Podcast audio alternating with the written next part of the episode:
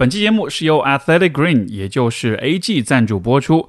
这期节目我和嘉宾都是斜杠青年，我们都在自己的人生路上尝试了各种各样的事情，并且一直都是在做自己热爱和喜欢的事业。我想许多朋友可能一开始也并没有立刻从事自己热爱的事业，其实这恰恰是人生的一大挑战。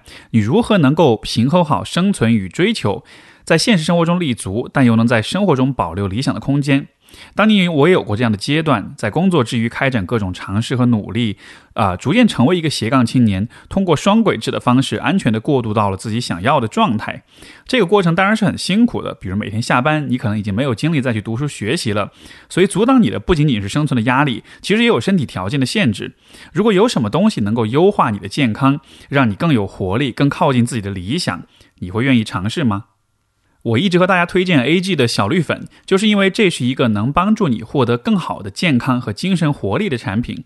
A G 小绿粉是一款每天一勺冲水喝掉就可以补充七十五种营养成分的健康产品。它包括了维生素、矿物质、益生菌、抗氧化剂、消化酶和超级食物复合配方等成分，是同类产品里最全面复杂的。我从两年前 A G 第一次在我的微博做投放的时候就开始使用这个产品了。一开始是为了确保自己亲自体验过啊这个推荐的产品，但后来就一直在坚持使用。到了现在，每天早上刷完牙之后冲一勺小绿粉，成了一个固定习惯。我之所以将小绿粉融入我的生活，一个原因是因为它真的太方便了。早上起来补充水分本来就是令人舒适的，顺便加一勺小绿粉，一整天都不用担心今天的营养是否均衡。第二是持续使用的确带来了一些显著的变化，比如说免疫力明显提升，运动之后精力恢复的也更快，而且排便通畅。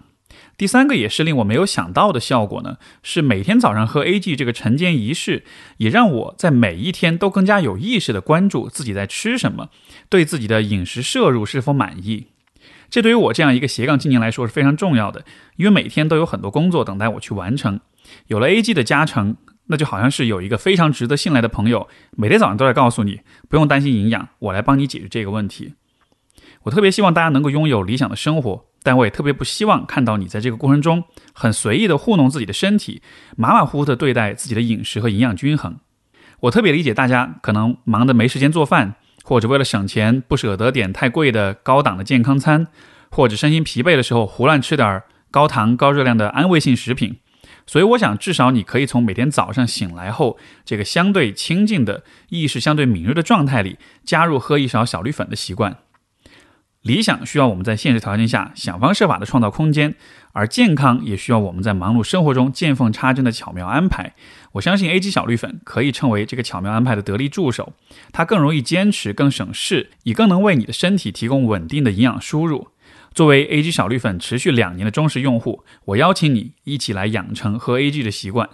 想要购买 A G 小绿粉，只需要去搜索微信小程序 A G 服务，然后在下单的时候使用专属的折扣码 Steve，就是我们节目 Steve 说的这个 Steve，下单 A G One 全年的订购计划，就可以用每个月五百二十八元的价格购买到原价六百九十八元的 A G 小绿粉，而且还会多送一个月，相当于是买十二送一。而且下单时不需要一次性支付全年的费用，只需要付第一个月的费用以及一个月的押金，就可以享受 AG 全球最低价的订购服务。第一个月还会收到 AG 的精美礼盒。这就是我们本期节目的赞助推荐，感谢大家的支持。我也衷心希望为大家推荐的产品能够让你的生活变得更好。好的，接下来就进入到我们今天的节目。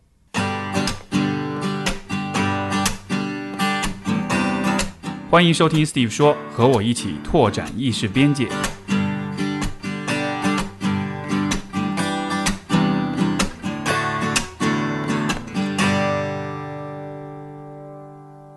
Hello，各位听众朋友们，大家好，欢迎收听 Steve 说。我们本期的嘉宾是何森宝，他是一位知名的科普作家，啊，博物馆讲解员。欢迎何森宝。呃，Steve 您好，Hello，Hello，诸位听众朋友们，大家好，欢迎欢迎。这个呃，我先问问看你应该怎么称呼你何老师吗？你就叫我何森宝 就行了。哦，我们之前同事之间互称同志啊，因为我们我们觉得好像我们在共赴一伟大的事业，但是呢，平时就叫何森宝就好了。好呀，欢迎欢迎。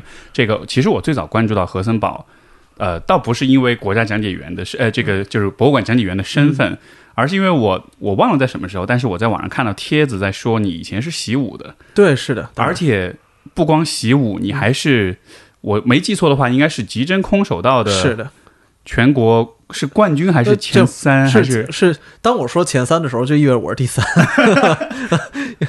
对，如果我我是第二名的话，我肯定说我是前二，前二。嗯，OK，然后还是这个呃，是中国交是吧？对，是中国交。而且这个你这段经历，其实你好像也不太说。我看，比如像百度上搜你的经历，也完全都没有写出来。对，但是是为什么呢？是你你故意不去提吗？还是怎么样？大隐于市的感觉？因为我我并不是一个专业选手，对我也不是一个呃职业运动员，所以我深刻的知道。呃，我只是练过而已。那虽然入段了啊，虽然是这个腰上是系着黑带的空手道，但但也就是一个业余爱好者。除非别人要求说：“嘿，你看我们这节目需要你这么展现一段，然后那我就展现一段。否则平时你咋咋呼呼的，但是水平也没有到能拿这吃饭的程度。所以我觉得还是低调一些比较好。因为我知道上海这个地方格斗的平均水平是很高的啊。不错，那但但就是呃，首先我问问看，所以你是练是空手道和中国交这两个项目？对，你是从什么时候开始练的？我大概是从零五年，零五年开始练的。OK，但这个特别有意思。其实我最开始的本心是想练 M 练 MMA 啊，但那个时候北京市的全国都没有人教 MMA，对，所以你得自己拼。就是比方说，哎，这个拳法你可能需要去补点拳击啊，腿法你你需要急针。摔法你需要中国跤，然后地面需要柔术，然后你这几门你都练了以后，你看你自己是不是能给拼合起来？不像现在这个时代，MMA 你直接就是一体浇筑的了。没错。但过去那个时代你还得自己组合。明白。我最开始了解到这个背景，我就特别开心，就特别兴奋，应该说，因为我觉得，就是今天这个时代文武双全的人，我觉得太少了。就是我认识很多。格斗武术的高手，但是可能怎么说呢？文化课可能稍微欠缺一点。然后很多人可能头脑很发达、很厉害，但是他在身体的这个部分又又很很对比较不擅长，他没有做过这方面的加强。是，所以当我看到你，我就哇，就你居然是就一方面是这个，你看对于历史的这个研究讲解，但另一方面会有这样的一个一个一个。就完全不同的，甚至是有点矛盾的一个身份。是，但其实我之前跟记者聊的时候，他们也说：“哎，你看你文武双全，等等等。”但说的我都有点脸红。我觉得有点担当不起文武双全。比如说，你看过去，过去在辛弃疾那样的，那你可以说说是文武双全，啪，这抬笔写一首好诗，然后入阵又杀敌，把这个敌人脑袋给削下来。或者说，你看，假如到李白。那样的水平，他可以说文武双全啊，仗剑走天涯。李李白怎么？李白的武是哪个部分？李白的这个本身的武艺水平是非常高超的，是吗？我都不知道。他的这个就是剑法，或者说冷兵器的这个械斗水平是非常高的啊。然后那真的就是生死之间的搏杀，他都不是说我们今天在一个健身房里，在一个格斗馆里打打沙袋什么之类的。假假如说，如果按照古人。对文武双全的标准，或者说王守仁那样的写一首漂亮文章，或者啊这个入山还能破贼，他真的是介入到切实的事关生死的呃武装冲突之中，同时能搞定。你又写好文章，有思想上的贡献，这你可以说是文武双全。假如同样古人文武双全标准拿到今天，应该是什么呢？比如说我我是一凝聚态物理博士啊，然后呢。我呢，这个著作颇丰，写了很多社会上影响有力的书。同时呢，我还能在这个索马里海域啊，指挥这个特种部队，消灭恐恐怖分子，解救人质。哎，这时候你说一句“人文武双全”，我说嗯，你说的很很客观，很有道理。但我我就是一个在微博上写点文章，然后别别人平时看看，或者去健身房打两下拳，这个你跑不，你参加一下这个业余比赛，还是不是职业比赛？对吧？所以人说这个文武双全，我只能说在文和武这两方面都有所涉猎。嗯，但是要说双全，其实要跟古人的那种标准比起来，还是差挺远的。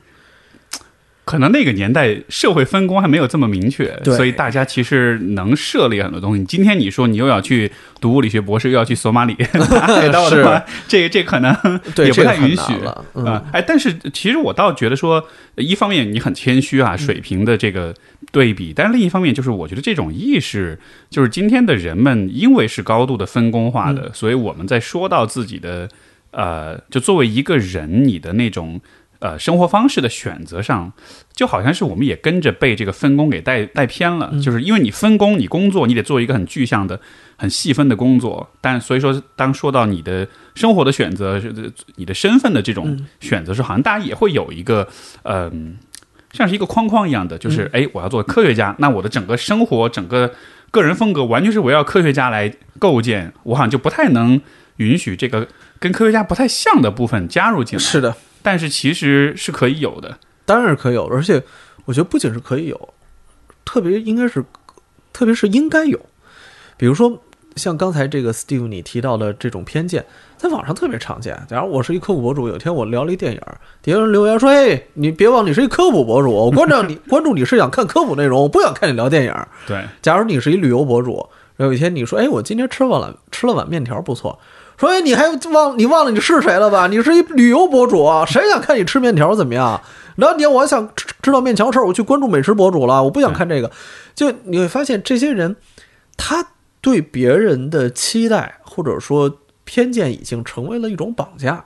如果你不能满足他莫名其妙、莫名其妙的期待的话，他反而会，他反而会骂你，或者说苛求你。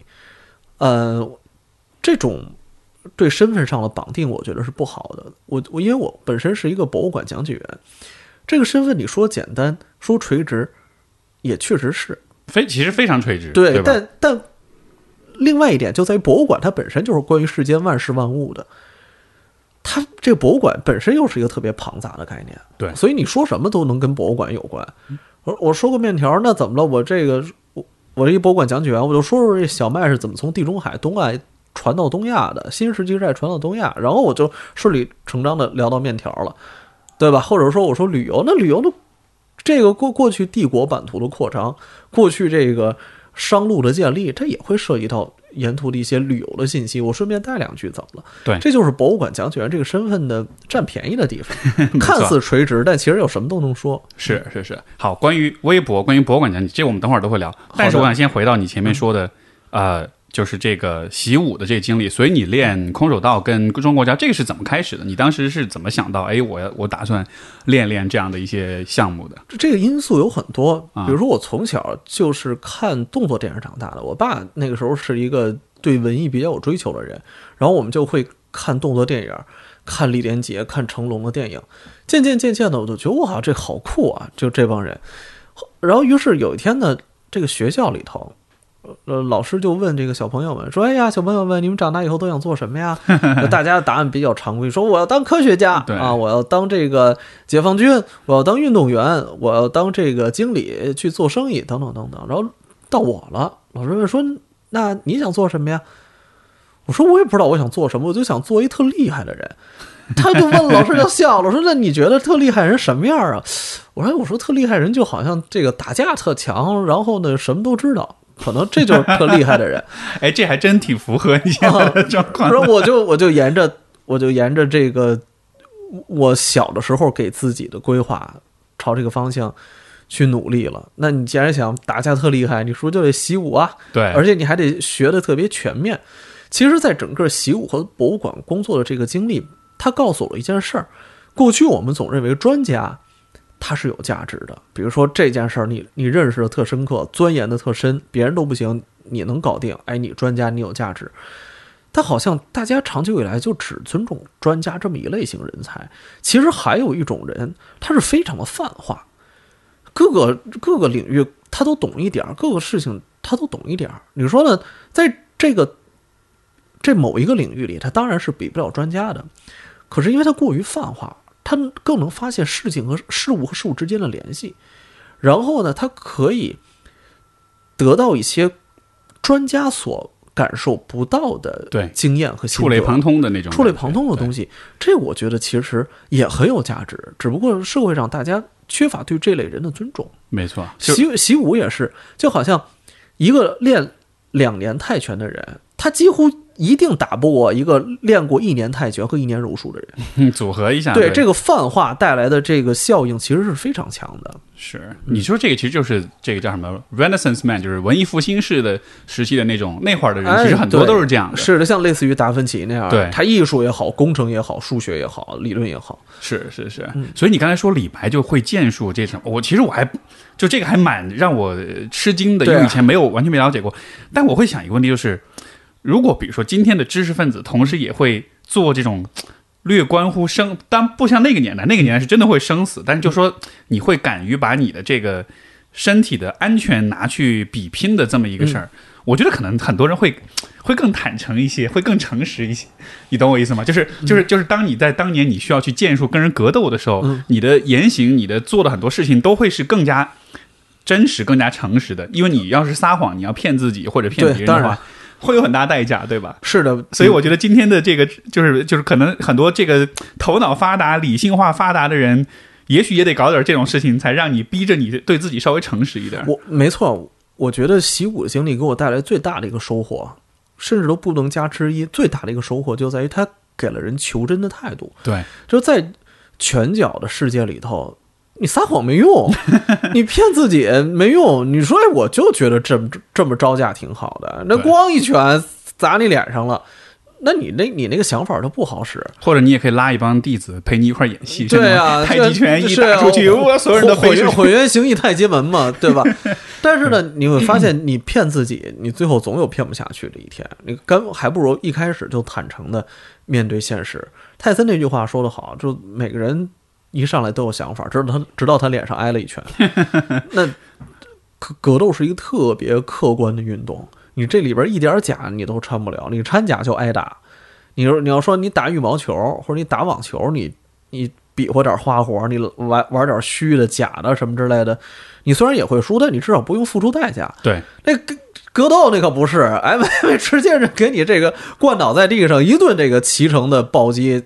那你这时候你再想骗自己还有什么意义呢？没错，嗯，这个也是我觉得，呃，就你说这个求真的精神，因为就我在练八柔泰拳这个过程中，其实也是完全一样的体会，就真的是像你说的，没有为之一，就是最大的收获，其实就是求真，而那种真就是真到说，这个任何一个招数它的有效性，最后是你用你的身体去直接体会的，你觉得你防得住，别人把你。搅了，别人把你揍了之后，你才知道哦，不是，对啊，一拳把你从你的那个幻想当中给打出来。是，尤其是新手，就是都会有这样一个想象，就是啊，我就是一我像比如我练八路，我还在白带的时候，然后那个时候就会有很多幻想，就是我今天学了一个特厉害招，我就觉得好，下次我要对练的时候，我就用这一招，我想我怎么着就能把对方就就只要我这样，他肯定那样。对，其实就不那样。没错，就是你会把整个故事想象的很完整，脑补的特别完整，然后到最后哇，你就战胜了这个不可一世的。敌人讲到最后你会发现，就根本不是现现实，完全不会朝着你的剧本走。对，这这个确实就是这样。而且呢，我觉得如这个，就拿你刚才提到的柔术来说，他还给我带来一个特别大的启迪，就在于呃，结果其实，在很很多步骤以前就已经决定了啊。对，比如说最后我我让人做了一木村，后来呢，他他不是咔一下突然就给我做了一木村，而是。就这个败局，大概在几个步骤以前，其实基本上就已经注定了。你那个地方失手，你你这时候你你让人侧压了，或者是你让被被迫进入南北市了，然后呢，人顺理成章做出了一个木村，很可能你你回想，哎呦，这这当时怎么怎么就输了？哦，原来就是他过盖儿他的那一下，你当时你没有部署好，在。在大概三十秒以前，你那个细节没做好，后边的这个败局就已经无可挽回。没错，但你看，其实生活工作有时候也是这样，你发现最后搞得一塌糊涂，然后自己走到了困境之中，想怎么就这样了？哦，可能几年前当初的那个选择就已经注定了现在的结果。你觉得为什么会有这样一个问题呢？就是说，我们说文武双全，实际上是把文跟武就像是刻意的分开了。嗯，但实际上文武应该是结合在一块儿的。就像比如说，比如说古希腊人，他们一方面哲学高度发达，但另一方面也有奥林匹克精神。他们对于身体的训练，包括对于作战、对于武术，其实也非常注重。就他们其实结合的很好。嗯。但是今天你看我们的这个呃环境，就是就好像读书就是好的，然后运动，尤其是格斗，就是武术，就是就大家好像总会有一种偏见，觉得这是一个很野蛮的、很四肢发达的、很攻击性的一个很不文明的一个呃一个项目。就本来不应该是这样分开的。你看，像刚刚我们讨论的，如果你结合起来，你其实会从从当中学到很多，嗯，很有趣的道理，对吧？包括它也能帮你，就是在认知上，在在心智上有很多成长。但是就怎么回事呢？为什么就这两个东西就割裂开了？之前中国的文武结合的还很好。你看两汉时期那些这个文学家直接就抄家伙上战场的这种 这种情况，帮这个帝国平灭远方这种事儿，他们也能做。唐帝国的时候也有，但自宋开始。这个文武分化的就变得越来越严重，因为宋帝国它本身就就北宋立国不正，它是在一次军事政变中建立的这个王朝。后来呢，这个赵赵匡胤就觉得，哎呀，这个皇位做的不踏实，他就想，你看我得天下不正，我是靠这个军事政变夺取的天下，他就自然不希望别人用同样的办法对付他，于是就想方设法的压制这个国家里的军人。那你怎么压制他的军人呢？你得让另外一拨人，嗯，就凌驾于他们之上。所以自宋开始，就文官长久的压制武官，同级别的这个 武官见到文官你就觉得矮三头那种感觉。但宋朝呢，本身又是一个在文化艺术和经济上颇有建树的王朝，它对后世的这个文化影响是非常深的。陈寅恪先生说，中国的这个千载以来的文化造基于赵宋之时。那那是一个文化的高峰，他的话语权又大，可是，在他话语权大的时候，他又规定了，就是文文人要压制武人，对，文化要压制武力，武这个东西它是轻贱的，它是不应该不应该被过分抬高的，他在这个文化文人面前是应该低一头的，就这样的基本的价值观的调性是在宋朝时期被规定下来的。之后呢，你看这个呃。的元元帝国那是比较特殊的一个时期，就不说了。到了明清时候，这宋宋关于武文武关系的这个影响，其实依然延续下来。今天我们会说，哎，你得好好读书啊。这个为什么读书呢？说啊，书中自有黄金屋，书书中自有颜如玉，千钟粟是吧？牛马车这个牛马多如簇，等等等等，这就是宋朝时期。这个定下来的基本原则，宋朝皇上说了嘛，这话劝天下学子好好读书。你这舞枪弄剑的朝廷不喜欢，没错，整个社会就去军事化了。是的，去军事化，而且呢，还有一点就是，如果你是一个习武的人的话，比如说在过去明清时期，你往往会产生自组织，而产生自组织其实是。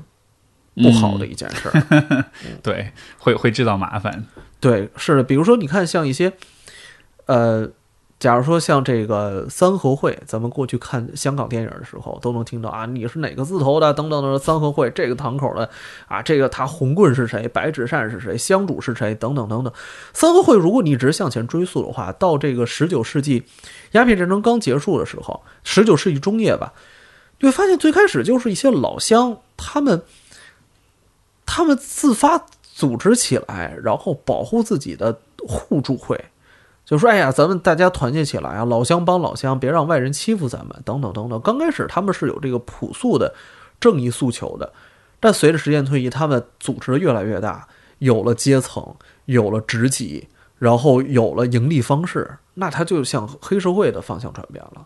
他这种呃自自组织的发展，嗯，我能否也理解为是在？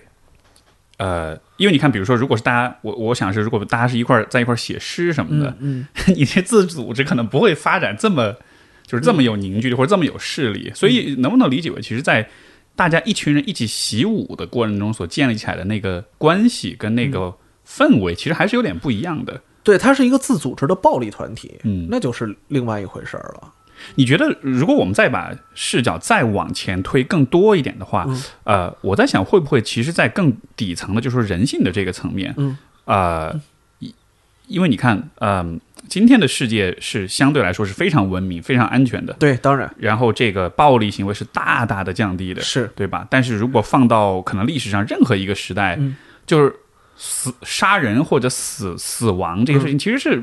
相对来说是蛮常见的。对，所以我在想的是，在人整个人类的这个发展，甚至是进化过程中，其实我们跟暴力行为之间的关系是没有我们今天想的那么远的。就换句话说，你觉得会不会人的基因当中是存在着某种所谓暴力基因这样的一个存在的？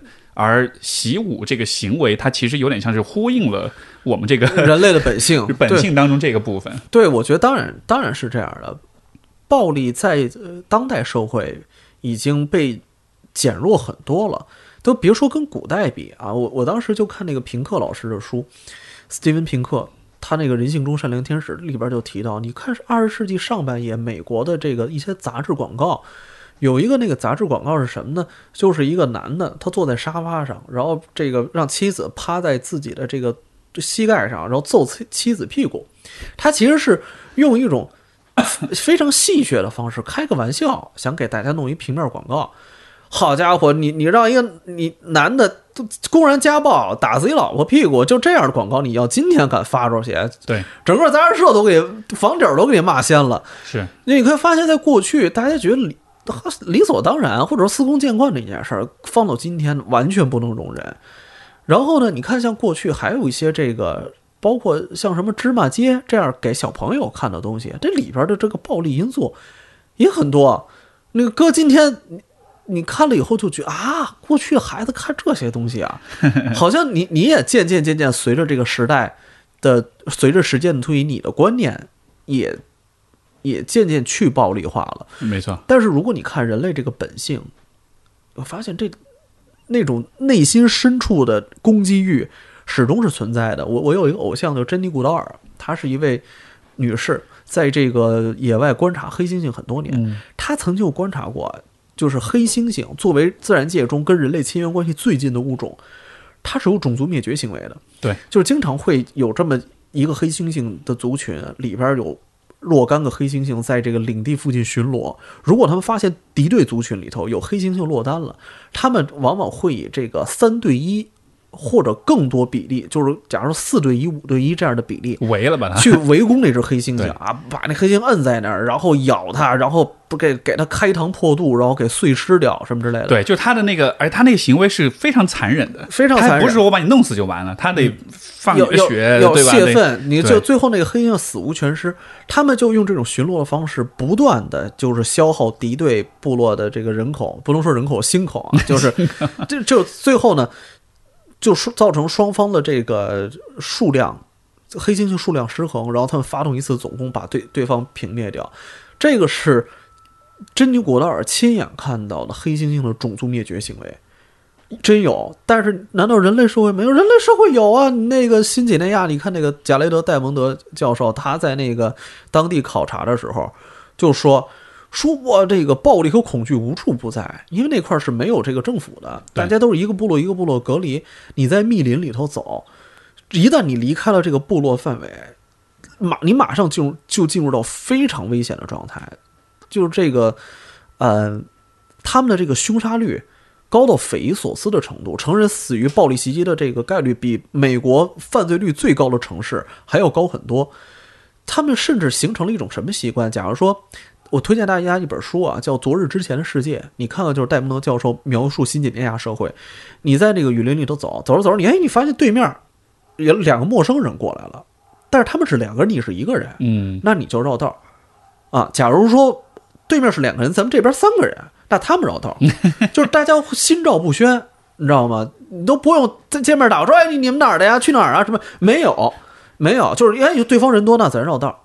如果呢，就是不小心突然遇到了，你家刚一转过一棵树，哎，正好跟跟他们遇上了，那人少那边就掉头就跑。如果是正好一对一，假如说 Steve，咱你是一部落里的人，我是一部落里的人，咱俩一转一转角，突然遇上了，撞一对脸，说那那怎么办呀？就咱俩会坐下来开始盘道。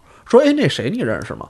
然后你你你说那啊那个不不认识。然后那那我说那那个部落的这个某某某某某某，你认认识不认识啊？我我是他这个五舅姥爷四表姐夫等等等，就是必须得不停的盘道，直到说出一个双方都认识的人。然后说哦嗨，这个熟人啊，这个咱俩之间是有社会关系的，那就行吧。于是呢，这个暴力冲突就化解了，就你该干嘛干嘛去，然后我也去忙我的事儿。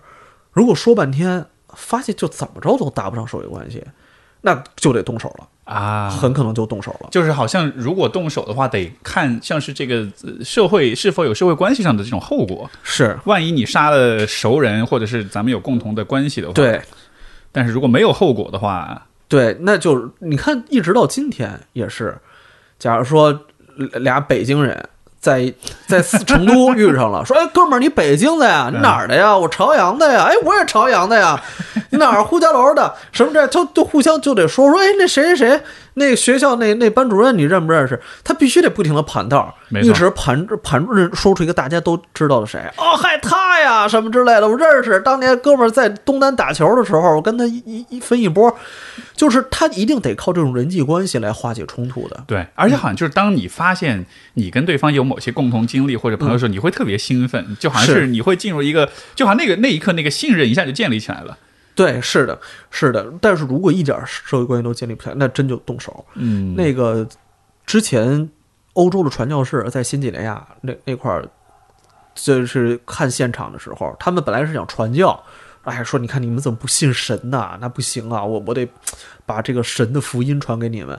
结果发现他们这个当地就完全处于霍布斯世界，所有人对或者所有部落对所有部落的战争，这人脑袋削下来风干了，挂在那个杆子上，就是那个一个长屋里头，里边传教士说的啊，可能有夸张的因素在，但里边他们说大概有一万颗人头，风干的人头摆在那儿，你你杀我，我杀你，你你今天把我脑袋削了，我明天把你脑袋削下来，就他对于这个杀戮和暴力的那个。认识和今天现代人是完全不一样。对，包括像那个拉美那块儿有的那个雨林中的原住民部落，他他们那个人类学家调查就发现，这杀人越多，你留下的后代就越多，因为你杀人越多，女性就越青睐你。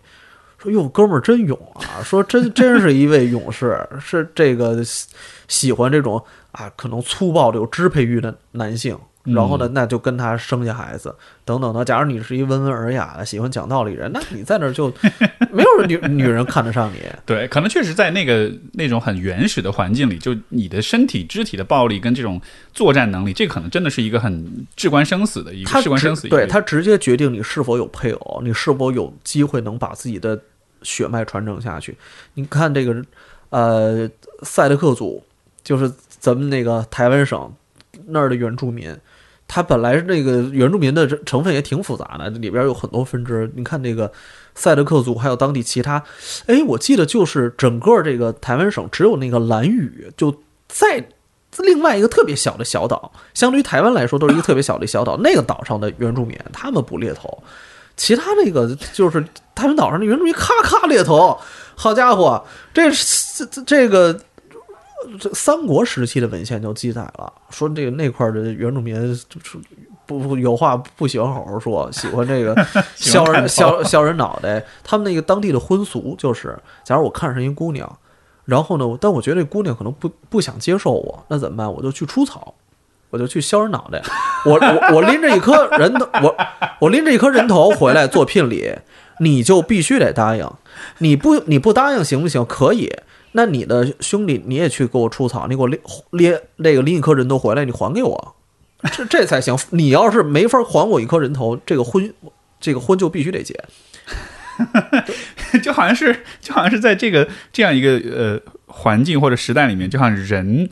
不是一个人哈，它更像是一个单位，像是某种资源，对，你得去收割它。是的，确实，如果大家不信的话，我我想跟大家说，大家回去看《赛德克·巴莱》这部电影，这部电影在道具上这个细节做的是非常好的。看 人头吗？你这人头是一方面，你看这个莫纳鲁岛，他这个最后成为这个酋长的时候，他在这个瀑布下跟自己的父亲跟这个一起唱祖灵的歌，然后呢，你就发现他那个刀鞘上挂着一大绺黑色的这个。毛其实那是人的头发啊，嗯，那个是你削下来很多颗人头，然后把他们这个头发截下来拴在自己的刀鞘上，这意味着你看你是一个经验丰富的赛德克勇士。对，所以你你过去就是他们后来跟着一起那个雾社事件，这个杀日本人的那些年轻的赛德克战士，你看他们的刀鞘上就没有那个头发，因为他们没猎过头。你通过这个细节，你能看出来啊？为什么说他们后来要走彩虹桥，要去看走去见先祖？等等等等，这个是一个就是挺复杂的话题了。但是我想说，人性底层那种对对暴力的敏感，甚至一定程度上对暴力的呃共鸣吧，其实在每个人身上都是有的。这个很有趣，就是你看我开始，尤其最开始练泰拳的那会儿，啊，我其实就有这么一个很奇怪的感觉，就是你就就是好像是你在训练的过程中，你被给予了一个允许，一个许可，你可以用。最大的努力去，就当然，比如踢沙袋的时候啊，你就最大的劲儿去踢，嗯，毫不留情的想让他是一个人，你把他踢得粉碎那种感觉，然后那个过程中会有，其实是会带来有一点那种愉悦感的。是啊，就他不还不是说是一个，只是因为外人看觉得，哎呦，你这锻炼特辛苦啊，对吧？你心肺啊什么的，肌肉的力量什么消耗什么，但你自己身处其中的时候，你其实会有愉悦感。对，有一种有点像是杀戮的那种快感，但但又很安全，又不是真的杀戮，但是真的是会带来那种，就好像是你完了之后，我一个很我最奇怪一个感觉是我完了之后我会更对自己，我会更尊重自己，就就是我我原来这么有力量，是那种感觉，你知道吗？而且呢，就。假如说除了踢沙袋，那你找一太教给你举把，然后你一边踢他一边啊菜啊菜，哦，然后就是你他带着那个腰把，有时候你来两肘，直接孤颈为主，孤颈 膝撞。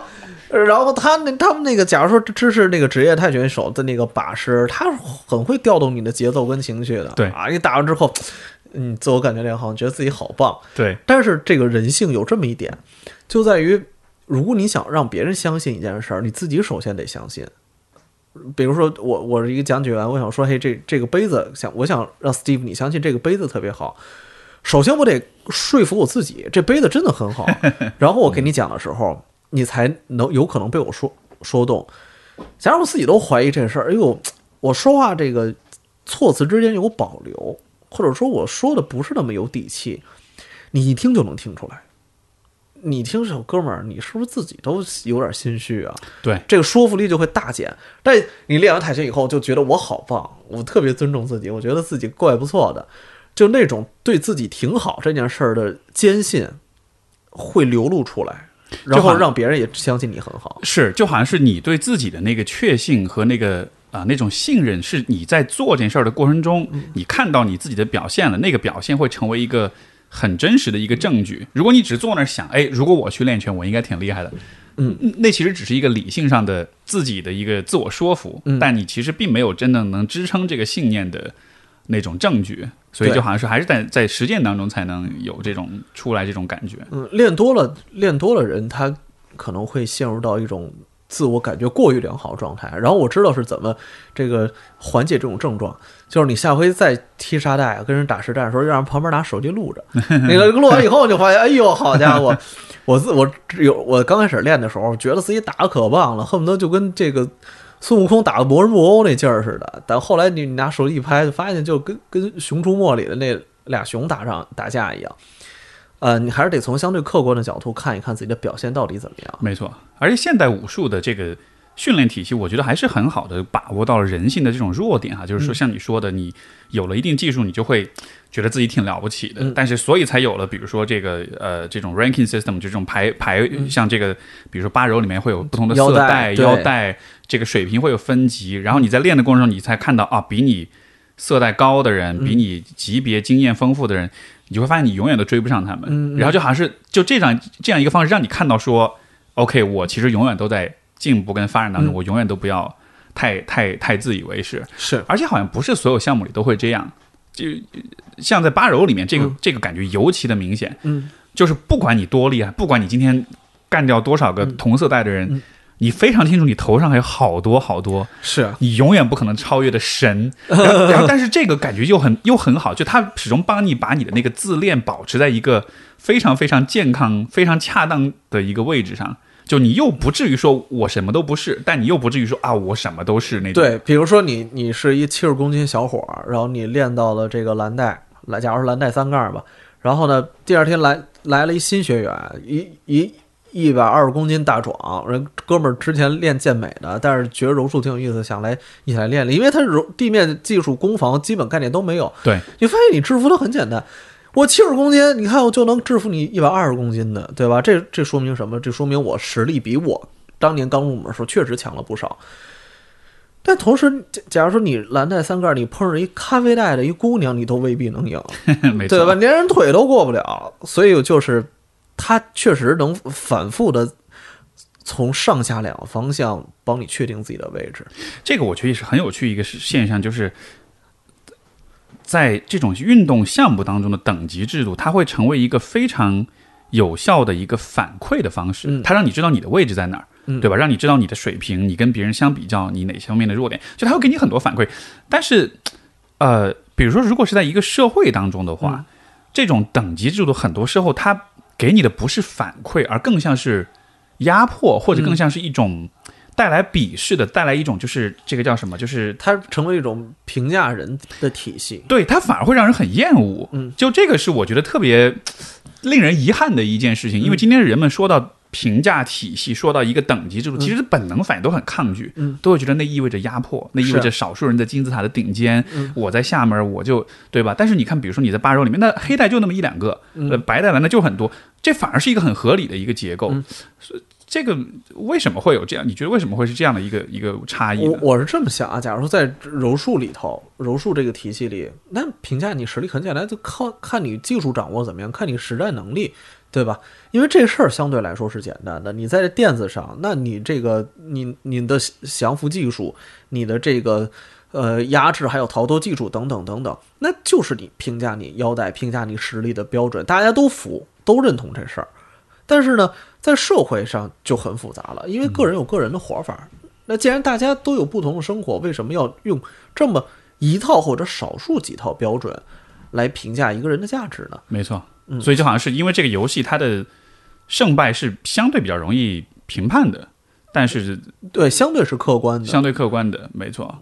嗯，社会上的这个评价体系少，大家就会焦虑，就会拥挤。那假如说我我之前还看到，呃，有的老师他在瑞典、在丹麦生活了一段时间，他们发现，哎，这个北欧当地人的生活就特别有意思，就是可能他们很很多人会把自己总收入的百分之十到百分之二十拿出来铺在自己的爱好上，而且当地人追寻什么的都有。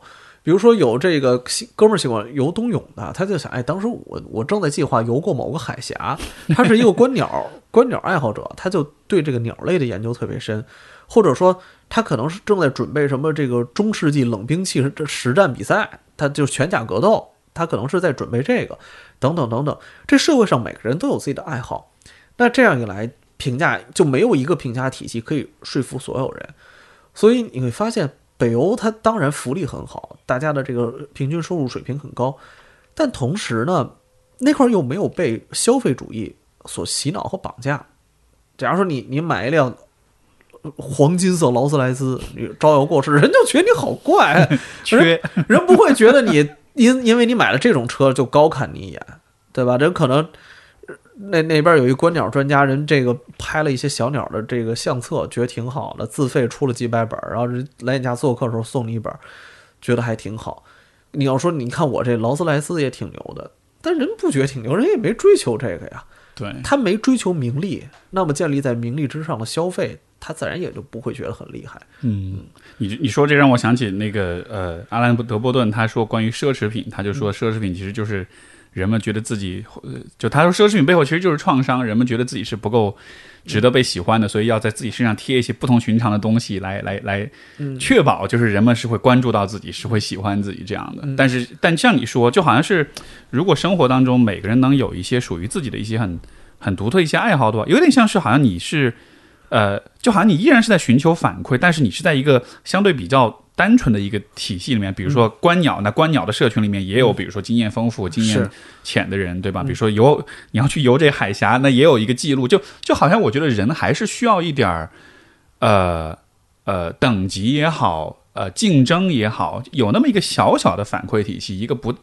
不那么复杂的体系，然后你知道你在哪儿，它给你一个方向感。嗯但是好像当今天我们走入到社会里面，呃，要么就是没有，因为太混乱，就是世界太复杂；要么就是我们去玩那个金钱的那个评价体系，就是比谁钱多。嗯，就是如果把钱看成是一个游戏的分数的话，就是 就看谁的分儿更高。是但是这个游戏是，我觉得是没是没尽头的，而且它其实最后它和你是谁又没有必然的联系。对，而且你你积累了我我自己有这么一个思考啊，就是假如说你呃，Steve，你一个月的收入是一万人民币，然后呢，我一个月收入是一百万人民币，但我并不会因此就比你更爽一百倍。我甚至可能都比你爽两倍都未必有。你说你，假如你出门你买了一盒饭，然后呢，我因为我有钱，我买了更贵的饭，我这饭就比你的那饭好吃一百倍吗？不是啊，也不是。假如你你晚上躺床上睡觉，我晚上也躺床上睡觉，那我这床比你床大一百倍，也不是。你会发现，就算是收入变多了，但是人在生理上能享受的这个也是有极限的。没错，很快你会发现，就是积累的这个。财富，它的边边际效应就越来越低，越来越低，最后薄薄了一层。那时候你在追求它，你消耗的时间和精力相对来说反而就很多了，但你的收益却几乎没有。是的，是的。而且在这个过程中，你看，这就是我一直在 试图再去想明白的一个问题，就是，嗯，你看我们前面讲的关于攻击性，关于这种，呃呃。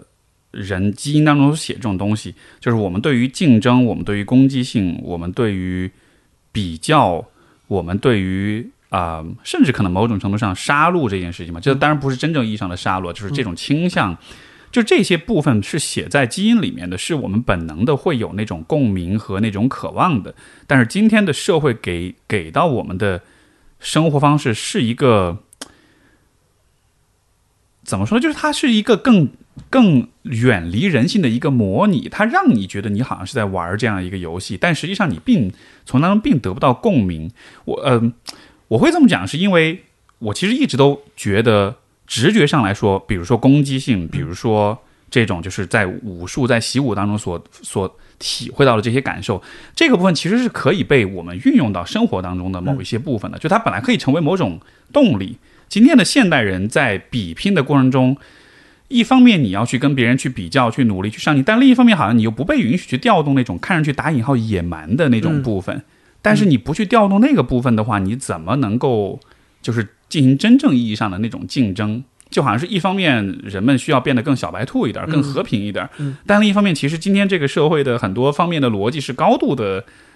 可以说残酷的，对吧？职场上的这种竞争，三十五岁就退休，是的。他他他他等同于是，他几乎就等同于在商业世界里面，就就把你给干掉了，对吧？那就是就是人的这种这种这种很割裂的这种状态，这个是我一直都在试图在想明白的一个问题。嗯，我我其实觉得现代化或者说现代性，它在很大程度上跟人性是相。相互斥的，比如说，你你我们经常能看到，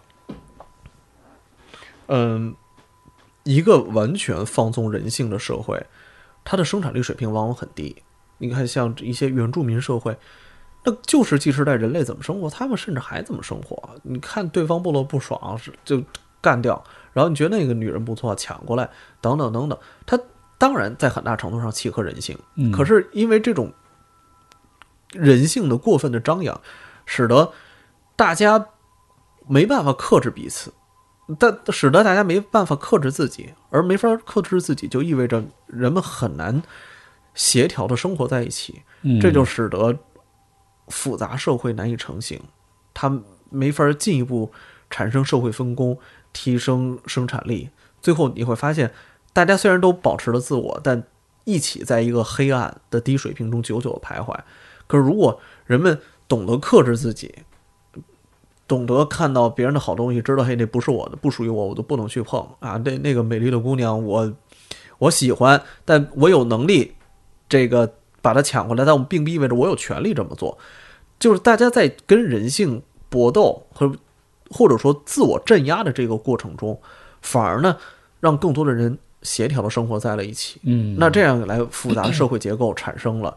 复杂的社会精细化社会分工也出现了，那么这个社会的整体的生产力水平就会往上。如果我们从一些硬指标来看的话，那确实啊，现代化社会，对，无论这个新生儿的成活率，还是平均预期寿命等等等等，那确实比原住民社会，或者说今天世界边缘的一些原住民社会要好很多。所以我能不能这么理解，就是人与人之间那个相互连接的紧密程度和人性的，你像你刚用那个词“自我镇压”，其实这个是是成正比的。嗯我们要越紧密的生活在一起，跟更多的人联系在一起，是的或者相互依靠、相互这个每天的互动的话，这越多越紧密，就越需要自我镇压，越需要就越不能放飞自我。个那个就是社社会公众舆论中的那个道德底线就越高。比如说，在过去这传统媒体时代，就发现有了这个节目播播就播了。然后，假如有人不爽，他可能在家里骂两句，那骂两句骂两句吧，那电视台导演又听不见，别的这个喜欢的观众又听不见。或者说，你看这个杂志上弄一家暴的这个广告，这个丈夫打妻子屁股，这杂志看杂志的人，假如说有一位女士，她就觉得这样的广告不爽，她可能骂两句。那他他在家里骂两句，就骂两句，杂志主编又听不见，那个广告设计者又听不见。但是现在在互联网时代，大家空前紧密的连连接在一起，嗯，所以你你你你的一个东西一个内容，你就得建立在大多数人共识的公约数上。可是人数越多，你要想找到那个共识，就往往越难，道德底线就越高。所以这种泛道德化，它就出现了。比如说，我们看《泰坦尼克》九十年代经典影片，哎呀，给大家感动的不行。现在大家看，这不就是搞破鞋吗？对吧？这不就这出轨搞破鞋吗？这电影有什么好的？这个就对《泰坦尼克》做道德审判。四大名著，那别说了，《水浒》这凭心情杀人，就这么暴力的东西，哎，这怎么能是四大名著呢？你看这个《西游记》里怪力乱神那么多东西，怎么能被容忍？因为时代不一样了，时代不一样了。过去明代的小说家在写作的时候不需要考虑那么多，是。这么这么说起来，当我们走入到互联网的时代世界，嗯。尤其是社交媒体的世界之后，就是人与人间的连接的这个紧密程度，其实就又比以前又上了一个新台阶了。对呀、比如说，你看咱们现在这个就是录一个网络播客节目，我就知道哪些话是绝对不能说出口的，对吧？自我审查能力逐渐逐渐变强了。正在自我镇压。对，那那这么说的话，我们如果往未来去想象一下的话，因为你看，呃，按照你刚才那个逻辑，就是人与人之间的紧密程度越高，嗯呃，人性的呃受束缚，人的本性的受束缚的程度就会越高。嗯，那在下一个时代，比如说今天大家说元宇宙啊，对吧？嗯那好像就是人的那个跟虚拟现实的这个结合更紧密了，那也就意味着你跟世界、跟他人连接又更紧密了。嗯，就好像如果这个连接的紧密程度是随着时间推移是不断增加的，嗯，那自我的压抑、自我的镇压也会不断加强，那会。那就会有，那这这两两者之间的这个差距就会像是越来越大，或者这个张力会越来越强。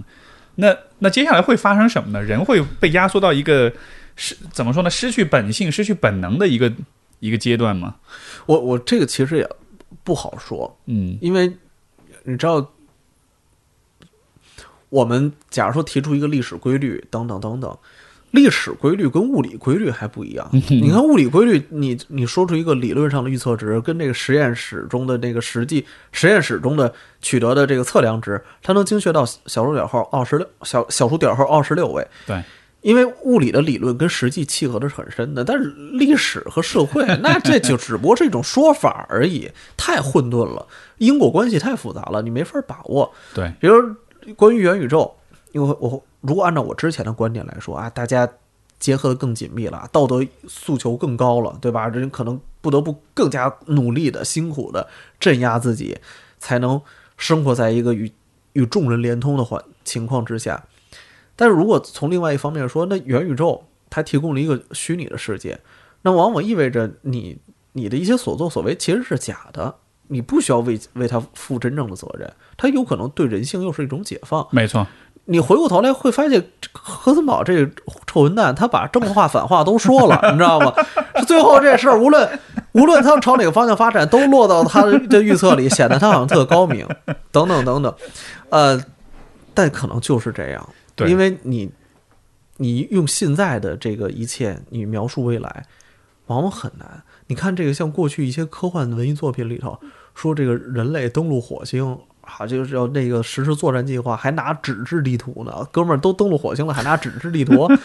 或者你你在二零零零年左右的时候，你零三年、零四年的时候，你很难想象今天移动支付已经到了这个层次。没错，对吧？就这么短短几年而已，你都想不到。那你再更何况说元宇宙真的出现，那个时候是什么样？更何况元宇宙出现的时候，可能同时也意味着其他的技术成熟了，它也会。方影响人类社会的方方面面。嗯，我觉得可能也是因为这个刚才所讲这点，所以呃，比如说我们说到科幻作品的时候，大家对于未来的那种想象，一方面是技术的高度发达，另一方面其实对人性的描述，通常其实都不是那么的乐观呢。所以才有赛博朋克这样。对我，我是一个特别，我是一个特别悲观的人啊。不过我在想，假如说咱们就拿这个元宇宙成熟二零三五年吧，嗯，咱们就说。二零三五年这世界是什么样啊？这个那时候元宇宙已经成熟了，但可能那时候艾滋病也已经能治了，对吧？那你说那个时候人们的这个性观念，它到底是由什么促成的呢？它是由单纯的被元宇宙影响呢，还是因为艾滋病可以被治愈了？嗯所以大家夸一下又又变得开放？对，或者说，或者说到了那个阶段，我们因为我们前面整个讨论的前提是人与人之间的联系，嗯，但是也许到了二零三五年甚至以后。我们不一定需要跟真实的他人那么紧密的联系了，是我们其实可以创造很多虚拟的他人来和我们联系，对，来满足我们就好了。这种时候，像你说，也许这个反而会是一种带来一种人性的一种释放，就是也许你未来生活当中，可能比如今天十个人，十个人都是真人，以后你可能十个人里面有八个人其实都是都是 AI，对，你跟他们的关系倍儿好，然后你其他人。其他的真人你反而不是那么亲近了。对，两个人坐一桌桌子两侧跟着聊节目，可能成为一种行为艺术，或者好像 宗教仪式一类的东西。别人会觉得啊，好怪那种感觉啊！天哪，就就好像就好像你看，就是打猎这事儿，你看在久远的过去，然后你没吃的想吃肉，你进山里头你去打猎，弄两头野猪，你弄一头这个鹿回来吃。就觉得这很正常啊！嗯，自古以来，我们往上祖辈世世代代就是过着这样的狩猎的日子。但是今天，如果你说，哎，我这个咱们吃吃点肉吧，去打两头野猪来，那今天我们语境中的打猎，跟过去那个打猎，其实性质就已经完全不一样了。今天打猎，你就完全是一种仪式化的，甚至娱乐化的东西了。过去那就是糊口。你说这个让我想起之前有我认识一个一个年轻小朋友，然后。他是在城市里长大的，有一回去到乡下看到活的鸡和羊，他说：“天哪，我从来没有见过 活的鸡跟羊。虽然每天吃，但从来就好像他离那个那个当时的那种自然的那个距离就那么的遥远。”是，嗯，而且我有时候也说蠢话。当时我我也是到了这个农村，然后看到这个猪牛鸡羊，对，然后看到这个麦田，我说啊，这个我亲我亲近大自然了，等等等等。什么叫大自然呀？哎呦天哪！后来就是有一次我去这个参加一车企的活动，然后那个车队横穿可可西里的时候，哦，你等你真的站在大自然面前的时候，你才发现，哦，这这才是自然，对，这才是大自然母亲真正的面貌。你看过那个《荒野求生》吗？就是那个那个真人秀。就是哦，真人秀没看过哦。他是他是那个秀，他好几季了。他每一季就是，比如说让十个人把你空投到，比如说嗯北极圈嗯嗯，每一个人安排一个地方，你能带十样求生工具，嗯，然后比谁在那儿扛得久，没有任何食物，只能自己去打猎。然后我看了那个之后，我就就是就是说你就是你说那感觉，就是你才真真正看到，就大自然的面貌是什么。它其实非常的。就是从整个自然，甚至从整个宇宙的角度来说，每一个人是非常微不足道的，根本不会管你你想不想活，你开不开心。就自然的规律就是那样的，你没有吃的，就是得死。是，你看，就哇！我当时看那就大受震撼，我就觉得人都好卑微。呃，而且我觉得就是真正体现出大自然的，往往是它的冷漠。对，只要假如说你你死了，你不能说那么大自然恨你，对吧？大自然根本不屌你，对，他就。不在乎你是谁，你是死是活，他一点都不在乎，都完全不动容。他反而比那种他恨你，他要弄死你，反而显得更加的苍凉和冷峻。没错，所以所以当时我看那个就是那那个真人秀里面，他就里面有一些那个选手，就他们比如说呃，这个做了陷阱，捕到了兔子呀什么的，就真的是一边看那兔子觉得好可爱，觉得杀掉它好愧疚、好难过，还要痛哭，但另一方面又好开心，有吃的了，就是 就是人有了自我意识之后的那种很复杂的情感，和那个大自然的那个那种冷峻跟那种残酷，其实是非常非常非常格格不入的。就是你跟这儿自己心里面特别多内心戏，其实大自然的规律非常简单，就是就是大家相互吃，然后生存，然后比拼这样的。对，这就是这就是大自然的面貌。呃，然后这个我还有一个话题，其实刚刚我们有点触及到啊，但就是呃，因为我对你的这个很深很深的一个印象，就是你在微博上的很多讨论，因为你也是微博上经常写长文啊什么的。然后我观察到一个感觉，我不知道你会不会有有这样的一个呃，会不会同意？就是我觉得你是，就是你写的东西，你的观点放在微博上来说。是非常具有现实感的。嗯，我说的现实感是什么意思呢？就是，呃，我觉得很多人其实都能区分，有些人他发表的观点，他是为了发表观点而发表观点，他是为了说这么一个观点，他想出一个逻辑来。嗯，但是我觉得你很多时候你写的东西，你其实是把那个呃出发点那个视角是落脚在生活当中的。嗯嗯，就比如说你会经常举一些很现实的例子。嗯，哎，我遇到一个什么事儿，有一个具体的故事或者什么的，然后再来做讨论。就好像是这会让人觉得，就就是那种现实感，就觉得这个东这个不是你空想出来，不是你靠逻辑去推测出来的，它是生长出来的，从生活中生长出来。所以这是这确实是你当你在去思考、去发言的时候会有的一个感受。对，确实是，这是。是源于什么呢？你你会花比较多时间投入在生活当中，不那么沉迷于网络世界这样的。就我会问这个点，就是因为我觉得现在很多的人是朝向另外的一个方向的，他们其实是更多的是脱离生活的，所以他们在讨论很多问题的时候是脱离具体的生活经验的，是是在靠纯理性的推测推理，嗯呃来去思考问题。但是我觉得这是很有问题的。所以，但是我看到你这么做时，候，我觉得是就是是一个很好的示范。我觉得我我确实。就喜欢，假如说生活中我遇到了一个一个什么事儿，我看到了一个什么情景，或者我跟一个人做了什么交谈，他启发了我，所以我打算去写这么一篇文章。嗯，如果我我在想，就是我因为我我一直有一个诉求，就是也这也是格罗运动告诉我的，就如果你真的有一个什么观点，或者有一套什么价值观的话。你必须得把它放到现实中去检验。对，你看它这是不是真的好使？就好像我脑子有一套连招，然后我说，哎，我先过腿，过腿之后呢，我这个转南北式，或者呢，我直接做那 KOS 位置，我我压在他这个位上，膝盖顶他位上，他一推我膝盖，我直接就转身做十字固。我脑子里会想出很多这样的套路，而且还挺特自嗨那种。对，但结果可能你真一比划，你发现你连着盖儿的都出不了。嗯。我就自己在想，我如果我很多我产生了很多观点和思考的话，那它必须得是从现实中来，然后呢再回到现实中去，这样一来才是有价值的观点。我看到有些老师，比如说他想讲一什么道理，他说啊，你看《水浒》中有这么一一个情节，或者说你看这个，假如《红楼梦》里头有这么一段对话，他是把自己的论证建立在虚构作品的例子之上，这就往往很难说服我。嗯，我说，如果你真的是想有一个什么观点的话，那就必须得来一次现实，嗯、甚至基于现实的非虚构文学，或者说新闻报道，可能都不够有力。没错，你最好是你的 your experience，就最好是你你的亲身经历，这样你写出来的东西，我觉得才更稳固，不会忘的。而你知道今天的网友特别喜欢干什么事儿吗？是是拿。吃瓜事件、名人八卦来作为论据，就是他说个什么观点，都是都是拿那个，尤其是名人的八卦，就在我看来，其实是一个非常非常不可靠的一个信息来源。对，是的。然后，但是你整个的论述是建立在这件事上，我就会，包括像我们专业里面有这种做心理科普，然后就会专门以这个作为切入点啊，我看我觉得特别。就是就是就是特别尴尬那种，让人觉得特别浑身不舒服的感觉。是是这样啊，我我就印印象特别深。之前这个吴亦凡刚出事儿的时候，对，然后好多人在网上分析说，哎，你看他他这么他这么做是为了这样，他那么做是为了那样，等等等等。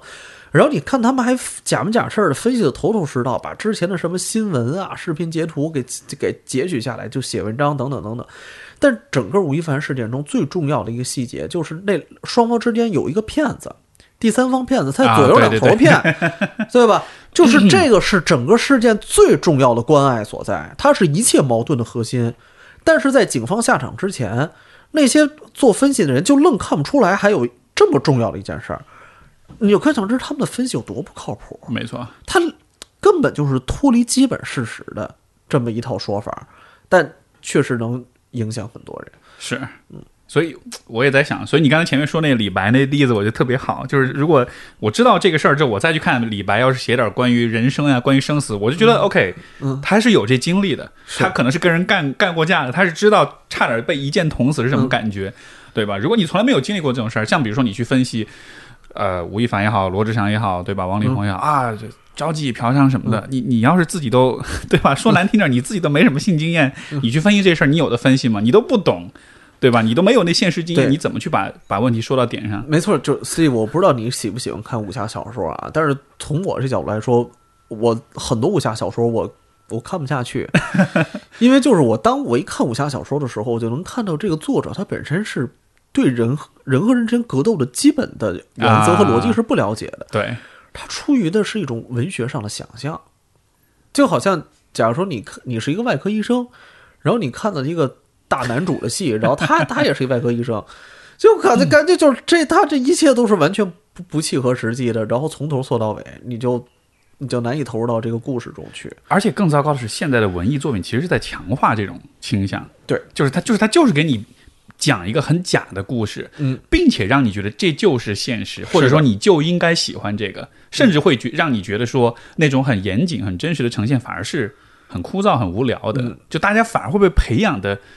嗯，就是更依赖自己的想象，嗯，而不是那么的去注重像你刚才说的现实检验的这样一种精神。这也是我觉得，这我在你这里看到很难得一个品质，就是你依然能坚持这种这种原则，不管这是来自于习武，还是来自你自己的，呃呃价值观也好。但就是这个部分是我觉得特别特别需要在今天互联网这一原住民这一代身上去培养的一个点，就是那种现实检验的那种能力，因为。在心理学角度说，现实检验能力缺失，那你 你你这会有严重的心理问题了。所以所以就我觉得特别难，特别难。你往往需要不停的把自己的观点放到现实生活中去检验，你才能看到你的观点跟事实之间差多远。是今天的我我看我所看到的今天的许多的讨论观点，就真的是为什么会出现这种很一边倒的这种情况？为什么出现这种嗯？观点的极化呀，然后你知道大家很容易撕逼啊，或者什么的，我觉得很简单，就是说世界的复杂性，人们很多人不了解，所以他理解不了这任何一个问题，哪怕是一个看上去是一个坏人，是一个罪人，他的故事都是非常复杂的。这当然，如果你有足够的时间去了解的话，像我昨天前两天我还发一个文章，就讲也是讲这个，就是对于明星名人的一个心理学的一个研究。嗯，因因为通常我们对名人的研究都是。基于比如说对他一些八卦的一些分析啊，或者看他以前的一些访谈啊，一些公众之间的表演，但这个研究它其实就是找这些明星做匿名访谈，完了之后再汇总，再去总结，然后让去了解就是做明星的那个体验到底是什么样的。然后你看完这之后，我当时写这文章我就在讲，我说我看完之后一个最大体会就是，我觉得放任何一个人，嗯，放在他们的位置上，你都有可能翻车。我我这么说啊，就是都不用当明星啊，假如说。这个当微博大 V 就够了，你就当当一个中微吧。啊，对，当一个中微，你就会发现这个事儿远比你想比他们想象的难。你知道，这个在网络世界中，一个人他特别容易高看自己。对，比如说有一个科学家哎被大家骂的狗血淋头，那一个大学者、大教授被人骂狗血淋头，你看那么多人骂他，怎么没人骂我呀？对吧？那说明我比他们高明。你看他们就被骂，我就不被骂，那我说明我比他们高明。但其实你不被骂，仅仅是因为没人在乎你说的对还是错。如果你稍微有一点影响力以后，你会发现，就那你一张嘴就浑身都是窟窿。就到处都是破绽。对，我想你以前之前说那个，就是说微博上江湖险恶，大家每个人都揣着刀子，随时就相互捅，所以你得特别小心你要说什么话。那个在微博上，你 你写文章久了以后，人都会变得啰嗦。你总是想把所有的漏眼都堵死，然后提前把所有他这可能杠的地方都都给他安排好了。没错，那就是容易啰嗦。你看，像很多这个过去线下实体书社比较有名的大作家。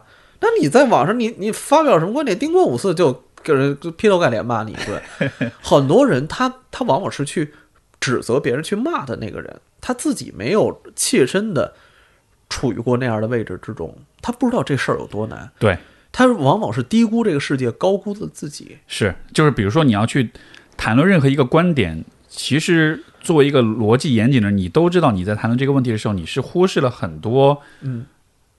大约不那么重要的细节的。嗯。但如果要真正做到严谨，其实是这个篇幅可能会很长很长。嗯，但是可能许多人他在批判的时候，他他理解不了这一点，他会觉得你这事儿没说，你就是不严谨，我就要抓住你狠狠的骂。嗯。换了你去写，你可能你你你的漏洞比我还多一百倍，但是可能他没有那个那个精力但是你知道我现在到了一个什么状态？就是我写了一篇文章，啊。然后呢，这个很快我就看到有人骂我 说说何森堡啊，就这家伙，这油光水滑的，说话这个这个感觉好像滴水不漏，就就这种人，我跟你说，这个心眼儿特别多，绝对不能相信他，不是好货。就会你会发现，就是当你你想把这事儿做的周全的时候，你不想因为自己文章写的有疏漏而挨骂，这件事儿本身就很值得骂。比如说，你看，就 Steve 这人，就是他平时一点黑料都没有，你说他得多假呀，多装的一个人，才才能一点黑料都没有。嗯，就这种状态。对，就这 就是反正怎么着都会被骂，哪怕是不不犯错也是会被骂的。嗯，哎，但就是我还好奇，那你是怎么做到的？就是你你你你的这个经验或者建议是什么？就是发表观点。我我的建议就是，大家都自己去写一写文章。你那那是一种成本最低、门槛最低的社会实践。你去写一写文章。假如你觉得这专家是一大傻逼，然后那个教授是一大傻逼，他们都没我高明。你你去写一写文章，你会发现你写文章呢，一般会会在这个无人问津和被人骂爆这两种状态下反复震荡。嗯大部分时间是无人问津，但万一哪哪哪篇文章你引起了大家注意，你就会被人骂爆。没错，你这种事情经历过一段时间以后，经历过若干次，哎，你就会清醒的认识自己，你就知道，哎，那我我是过去是不是对别人太刻薄了呀？这这其实就是前面讲的，你你你去练武的时候，你想了一套连招，特别厉害，嗯最终一上场被人暴打。对他只不过是没有机会检验自己的水平。前前前几次那个我节目就是请的都是一些学者啊，这个学校的教授，那个学校的什么，然后就评论区就有些人说这学者水平不行，嗯，我就在想，虽然我没这么说啊，但是我看了这种评论，我心里面的反应就是。你去当教授，你是你是哎，请问你是哪个学校的什么学者？请问你做过什么点儿嗯事儿，对吧？你就是一个就是一个网友，哎呦，就是然后你就会去评论啊，这嗯学者水平，我觉得就是就真的好太脱离现实了，就是你完全想象不到他要到他的那个位置上，他得经过多少的比较，多少的考验，嗯多少的考核，他才能走到那一步。他的各方面的能力比你强多少？你仅仅是因为他说的某一句话里面少了某一个你愿意听到的词，你就觉得他水平比你不行，哇、我就觉得 太不可思议了。所以，但是你看，在八柔垫子上，你就不会听到说，哎，这黑带水平不行，就没没有人说这话，你知道吗？因为随时都可以验证嘛。对对对，哎，这个真的是我觉得很有趣的一点，就是你看我们在现实当中，我们大多数时候我们很难就是发自内心的有那种，哎，我特别尊重这个人，我觉得他特别厉害。我面对我的八柔教练的时候，就黑带都不说黑带了，就是只要段位比我高的，甚至有的时候跟我都也是蓝带，但是技术比我强的，因为每次训练完大家就要握手，叫鞠躬。我在跟他们鞠躬的时候，那个鞠躬的感觉是非常幸福的，因为我知道我这一刻我是发自内心的很尊重他们，我真的觉得他们就是比我强，就你是有一种完全被说服的感觉。你在现实当中，你要让人给人给人鞠躬，带着那种真正发自内心的尊重去看待别人，这得多这得多难，对吧？就是你看到任何人都觉得我总有点比他强的地方，就很难有那种就是发自内心很诚、很真诚的那种对于另外一个人的认可。确实，而且他还不是你大脑理解的，是你身体理解的，这就更深层次了。没错，就都不是说是我说服自己哦，他学历比我高，他收入比我高，而真的就是你记得他搅你的时候，你是多么的无助。哎这就是武术让人智慧的地方，它让人心里有逼数嘛。哎，所以所以这个。我其实一直都在想，我就还是一，包括我在节目里一直在说，我一直很鼓励大家就学点武术，八柔也好，拳击也好，泰拳也好，就我觉得这像是现代人的一种去弥补那个去平衡那个过度理性化，我觉得特别好一个方式，就是你拿你的身，你把你的身体投入进去，嗯，然后看看你的身体作何反应，嗯。而不是说一切都是靠你的头脑去 去做判断，甚至像前段时间这个，哎，那个叫什么来着？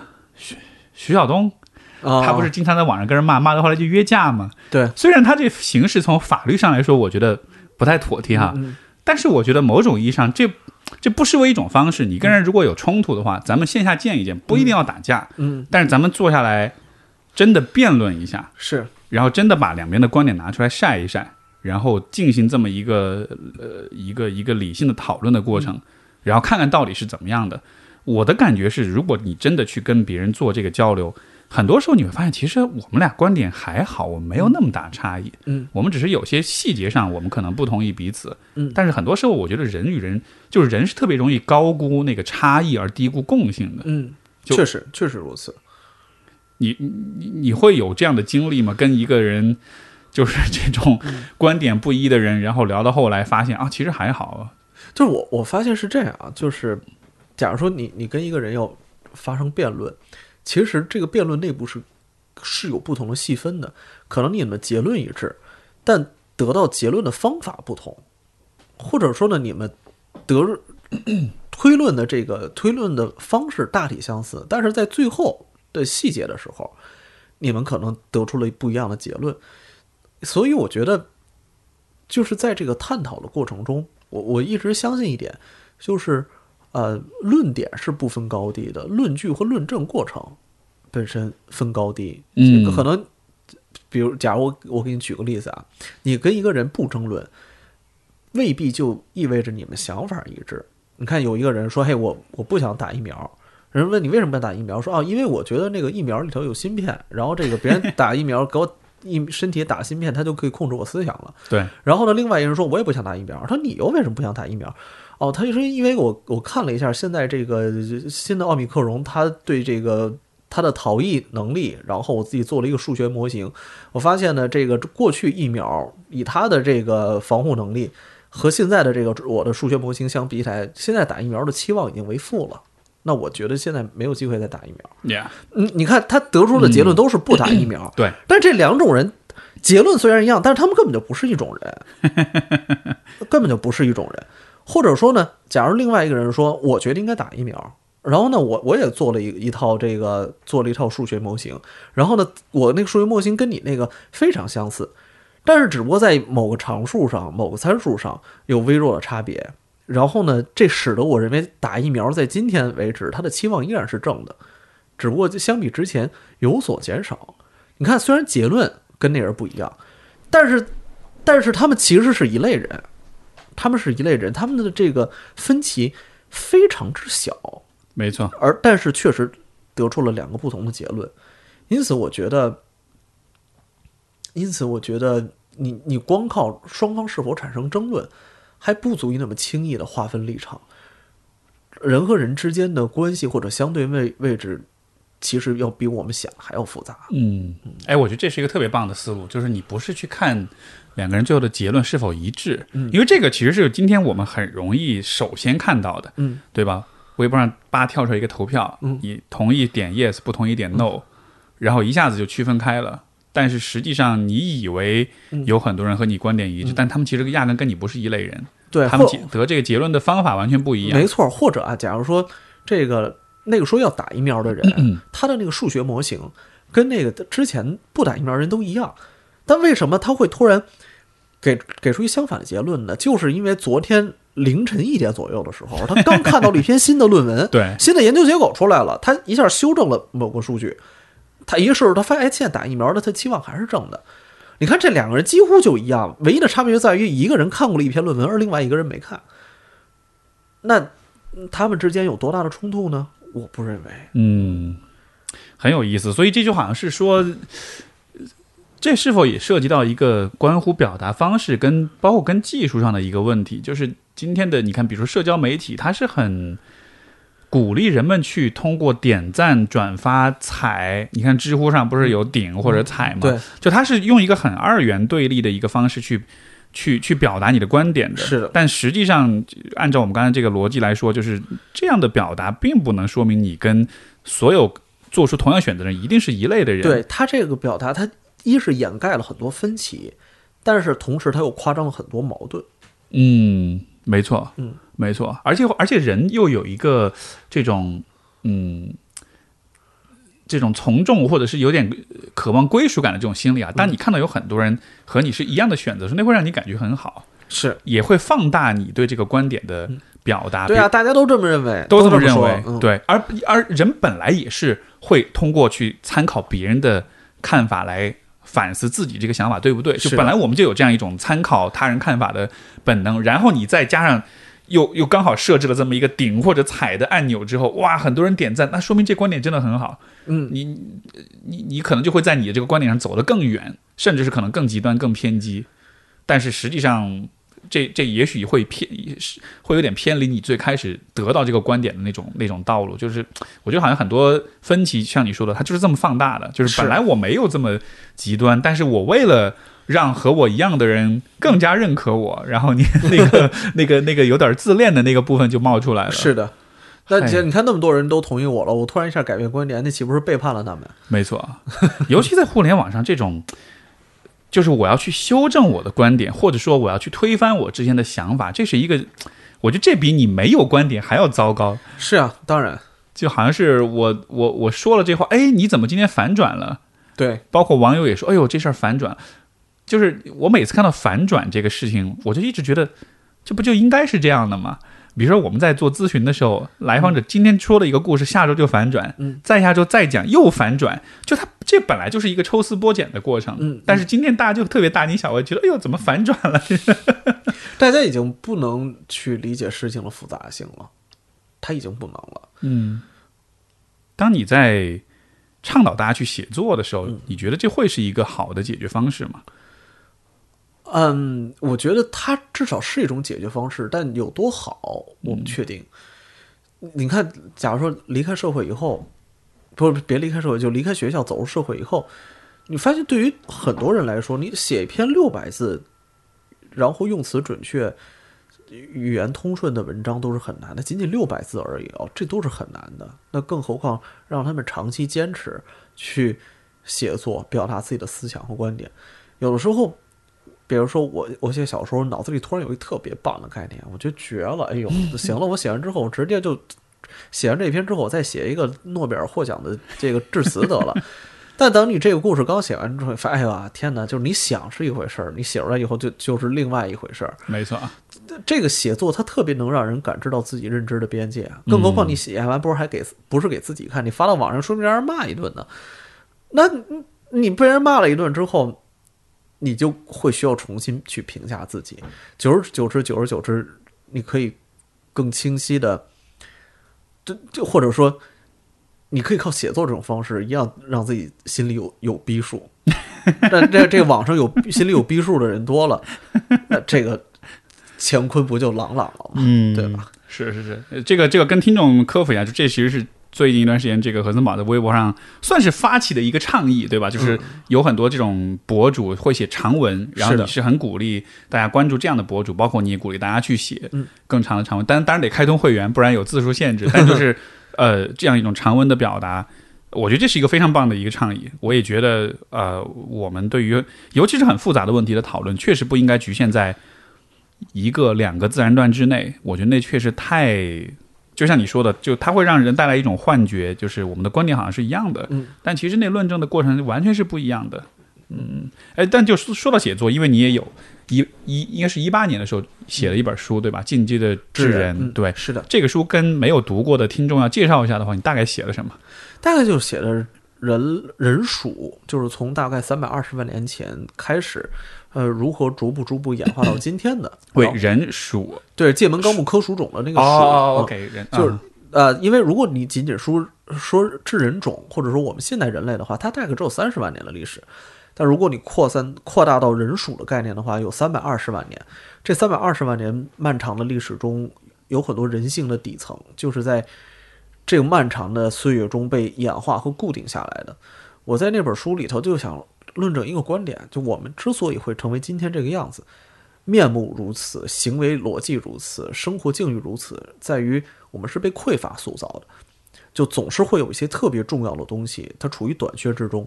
而为了应对这种短缺，我们逐渐成了今天这样这个样子，很有意思。嗯，你你能举个例子吗？什么样的匮乏呢？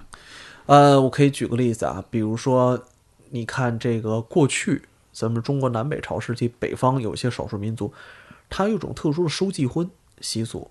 所谓的收继婚呢，比如说收继婚，对，收是这个收养的收，继是继承的继，婚是婚姻的婚啊。收继婚啊，收继婚它大概是一个什么概念？比如说，呃，这个家庭里兄长死了，那么兄长的弟弟。就可以继承啊这个兄长的妻子，就是娶自己的嫂子，或者说，如果父亲死了，自己的后妈对也是可以被儿子继承的。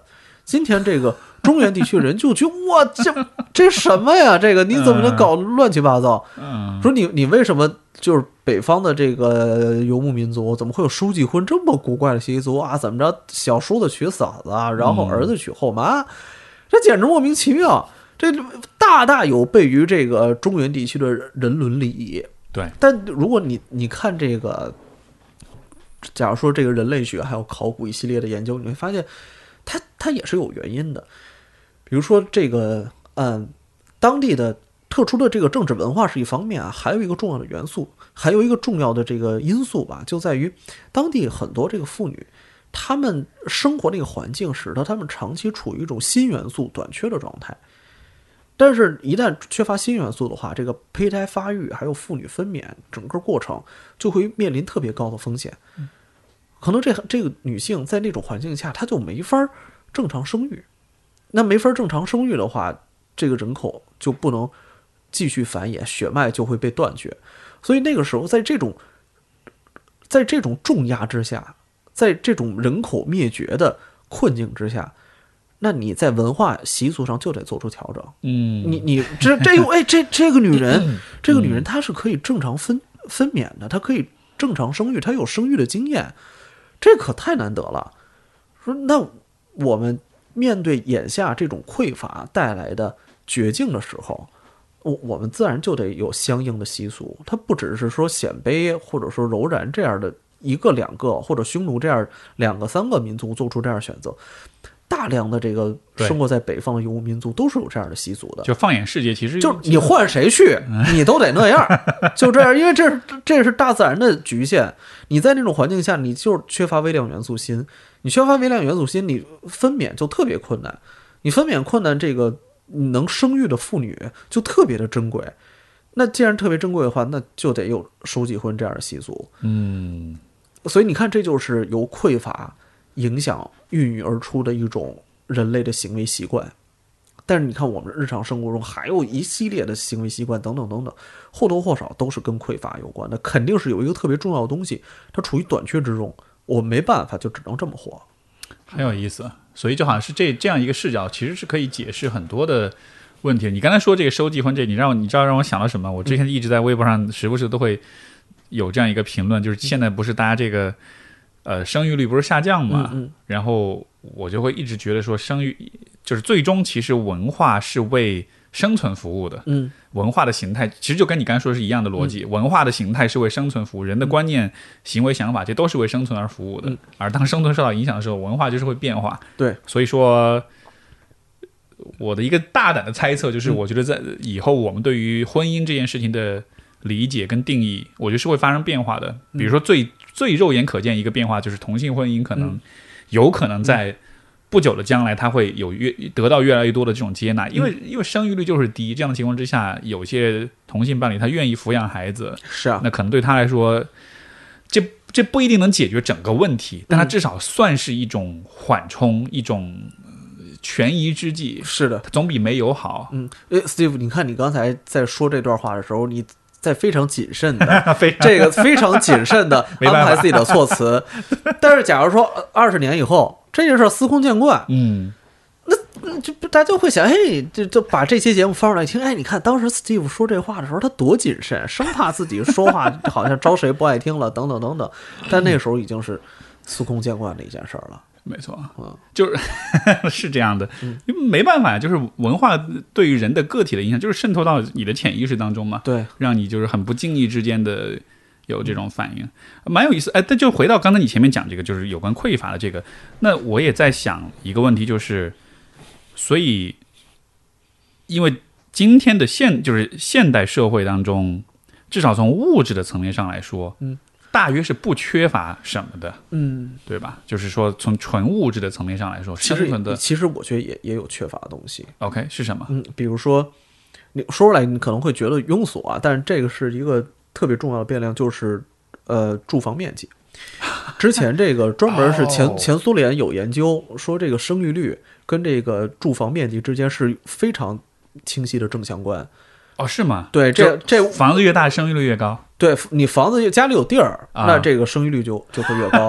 你一共就这实在没地儿了，恨不得你这晚上上厕所都得从亲人身上迈过去，那你这就自然生育率就会低。所以你会发现，就今天我们眼下这生育率已经是吧到了雪崩的边缘。那。你说跟房价有没有关系呢？这个就恐怕这个问题就交给大家去思考了，对吧？但是过去的一些严肃的研究结果显示，真的是居住面积跟这个胎数彼此之间是有很明显的相关性的。嗯，就它不一定是因果关系，但它是相关的。对，嗯，有意思。OK，那好好吧，那就这个住房面积这算是一个。嗯，但是在这之外，比如说在物质的、在生存条件的这个上来说，其实。匮乏相对来说是对吧？我们的各个方面，医疗啊、农业生产啊、资源的这种开发利用什么的，就总体来说会比过去几十万年、几百万年人类面对的这个现状会好很多。当然好很多，那毫无疑问。但是在这样情况之下，有什么东西是你觉得在当下，包括在未来，嗯，会就是反而会因为现代性、因为现代化反而会匮乏的物质上的这种，就是。丰盈其实是是这样啊，我我觉得特别重要一点就是面对面的社交，这个反而会因为技术的发展而匮乏。有人觉得，哎呦，你看那个何森宝这臭知识分子这劲儿又上来了，好像怎么着要来来段玄学，说说这个面对面的交往有多重要，真的很重要。就是你从人类学的角度出发，你会发现，就即使是视频连线，它都没法满足人的。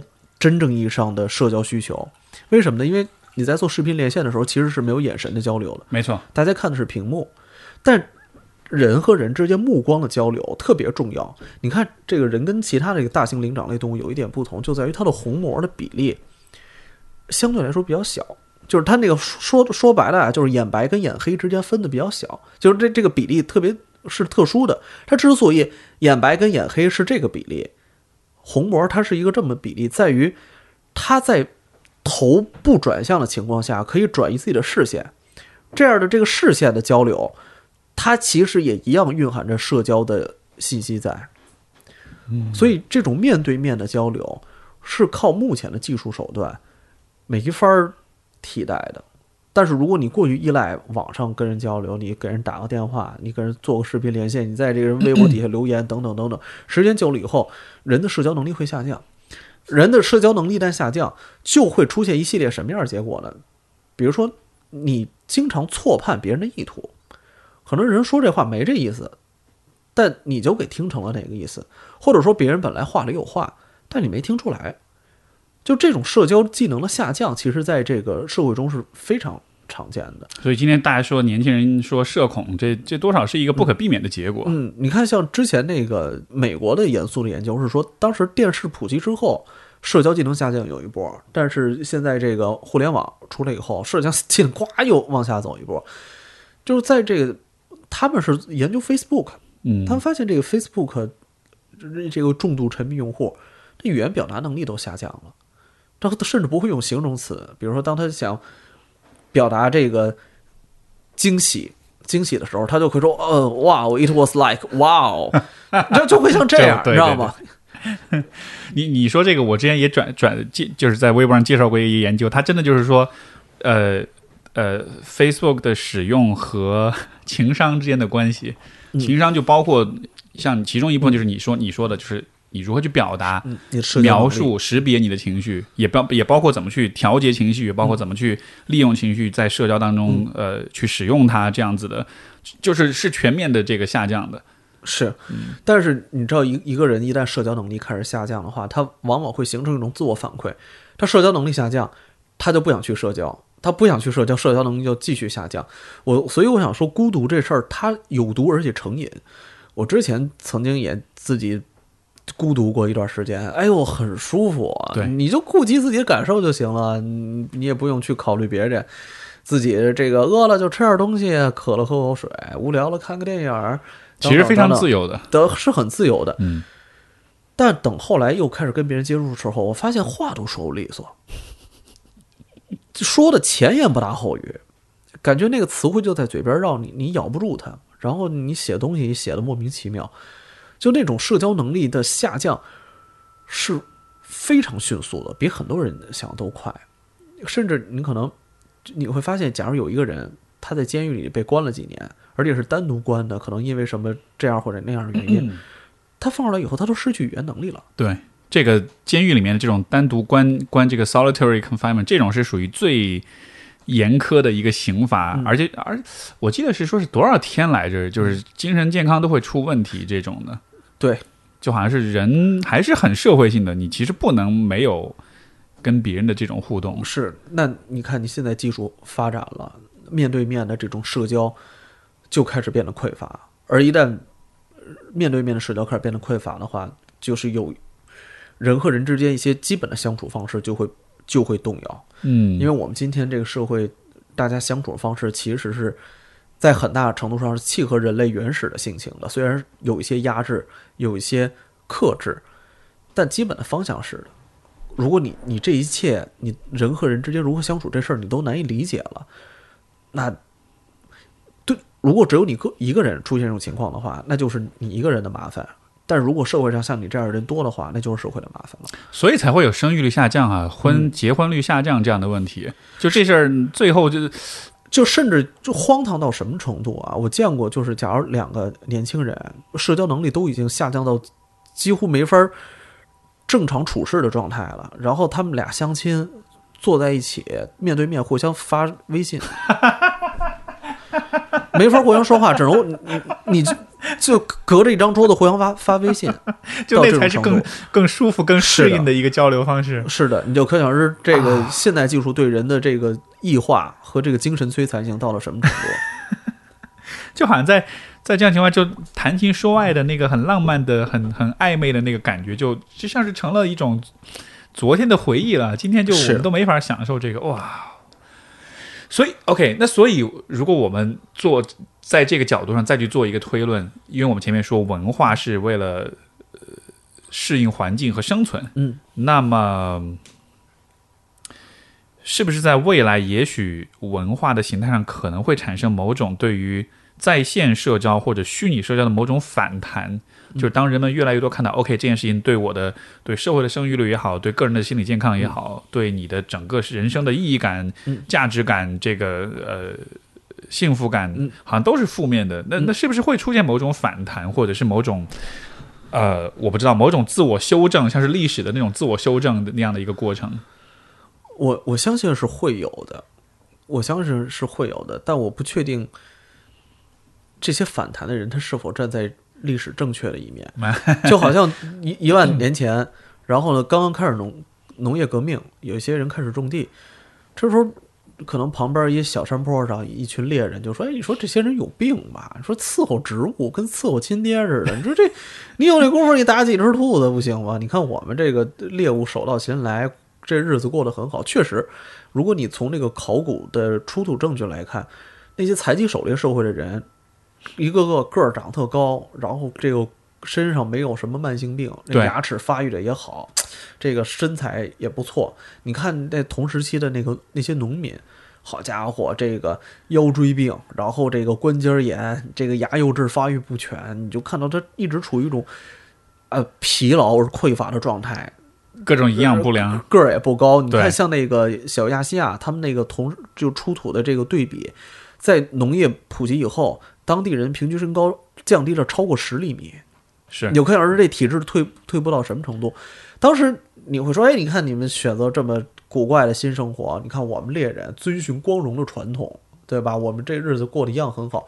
但如果从一个更大尺度来看，你会发现农民其实才站在历史正确的方向上，猎人已经在今天社会已经边缘化，已经几乎看不到他们的影子了。就好像是历史的推进，有些时候是会在某些方面是有点倒退，嗯是要要付出点代价，但长远来说，好像对的方向是什么？OK，这很有意思。那这么来说，也就是说，今天的人类可能会需要牺牲一点儿连接面对面的这种社交能力，然后包括牺牲一点情商。嗯，嗯，但是历史到底朝哪个方向去，谁也不知道。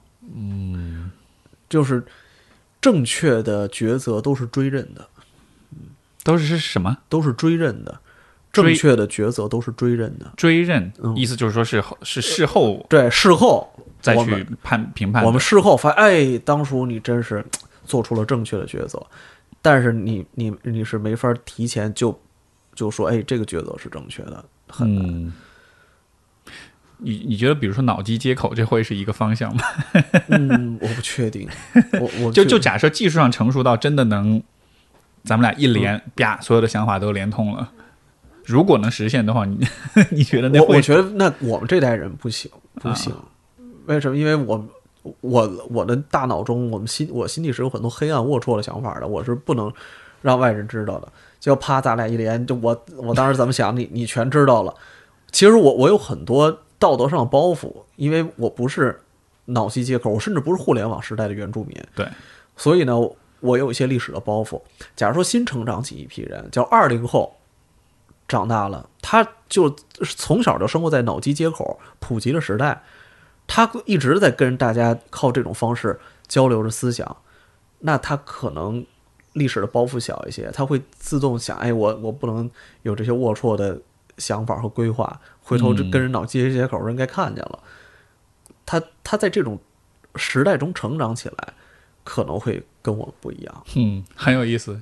我在想，这个画面里面，可能这些这些脑机接口的原住民，可能可能产生一个现象，就是他们可能会有一种这种就是 radical honesty，、就是极度的这种坦诚。是比如说看到一漂亮姑娘，我你好，我想跟你交配，可 能这话就出来，他也不会觉得，因为本来这些想法可能就他已习惯了，他都是暴露在大家的这个、这个意识范围之内的，但是是可能我们就会觉得啊，这些想法要藏起来，不能让人看见。对对对，或或者有一个想法就是说，哎，这何森堡咱们来接那个老机接接口。我说，哎，不不不行不行，我这个有些东西不方便给你看。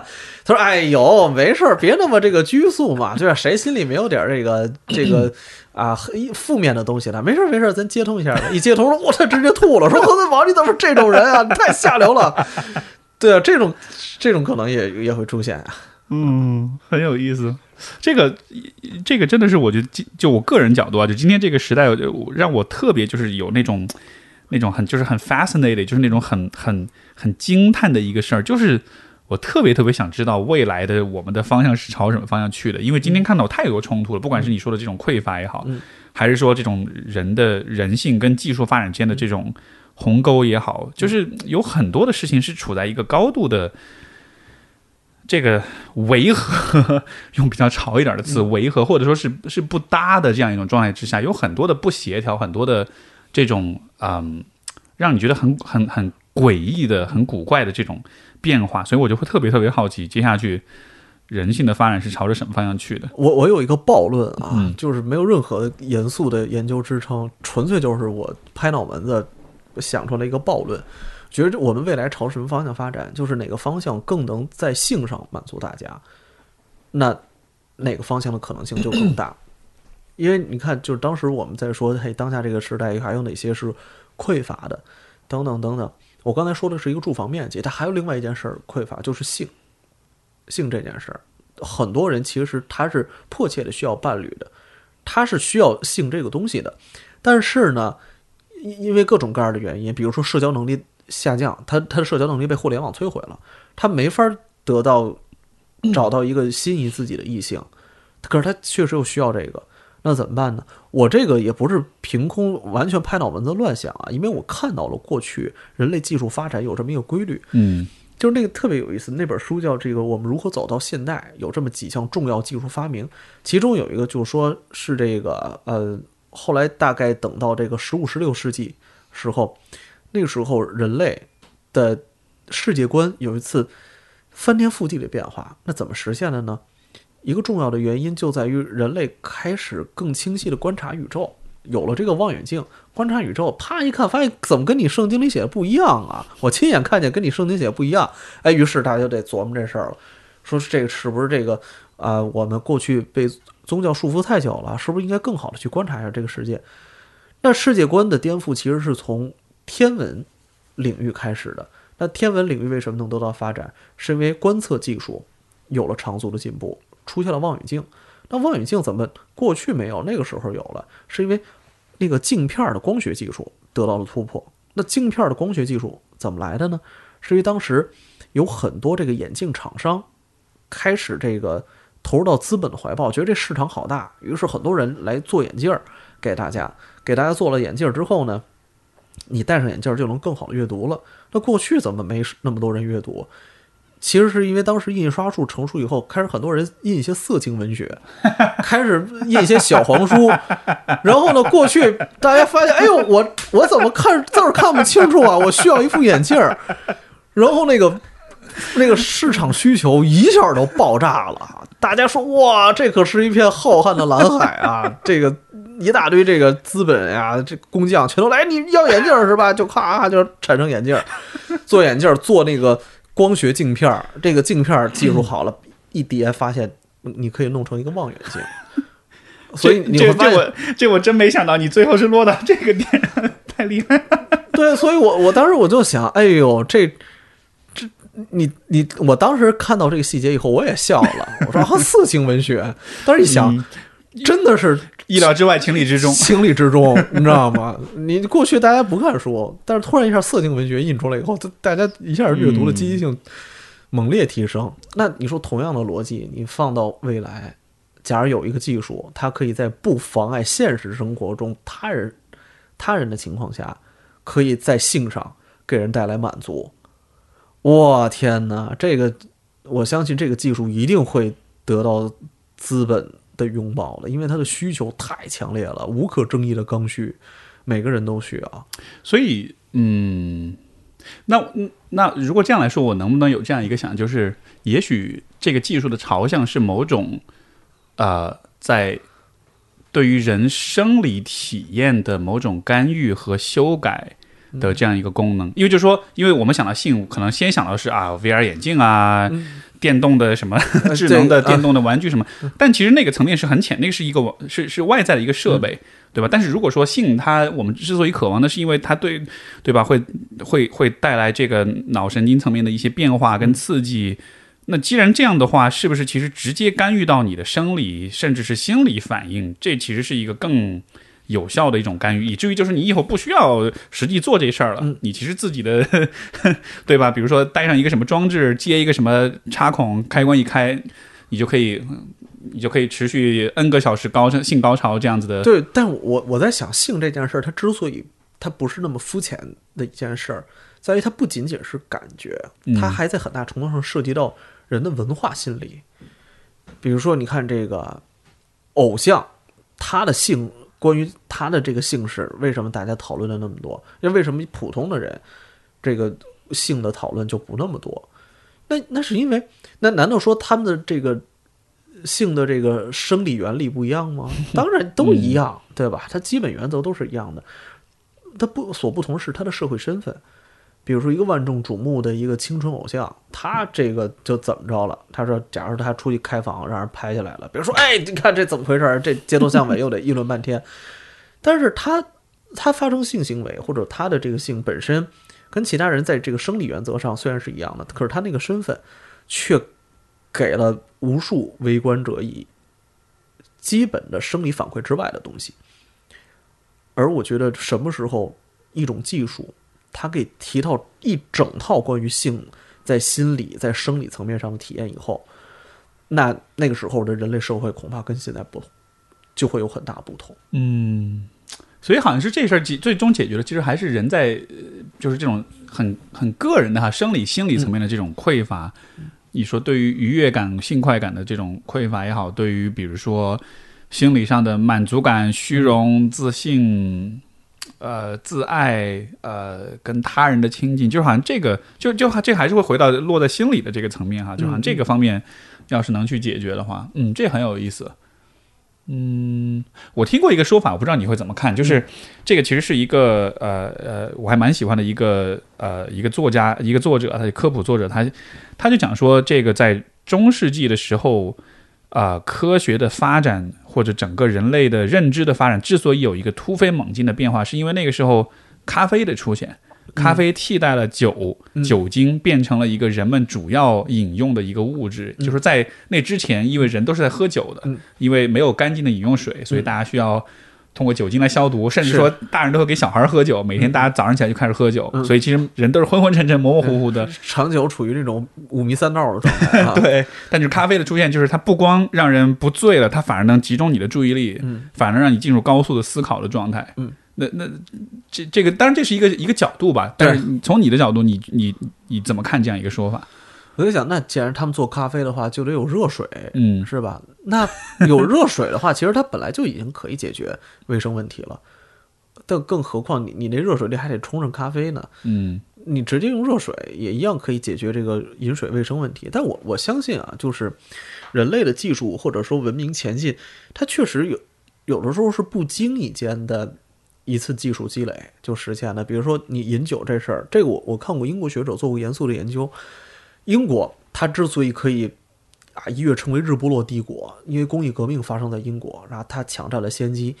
那工业革命为什么发生在英国呢？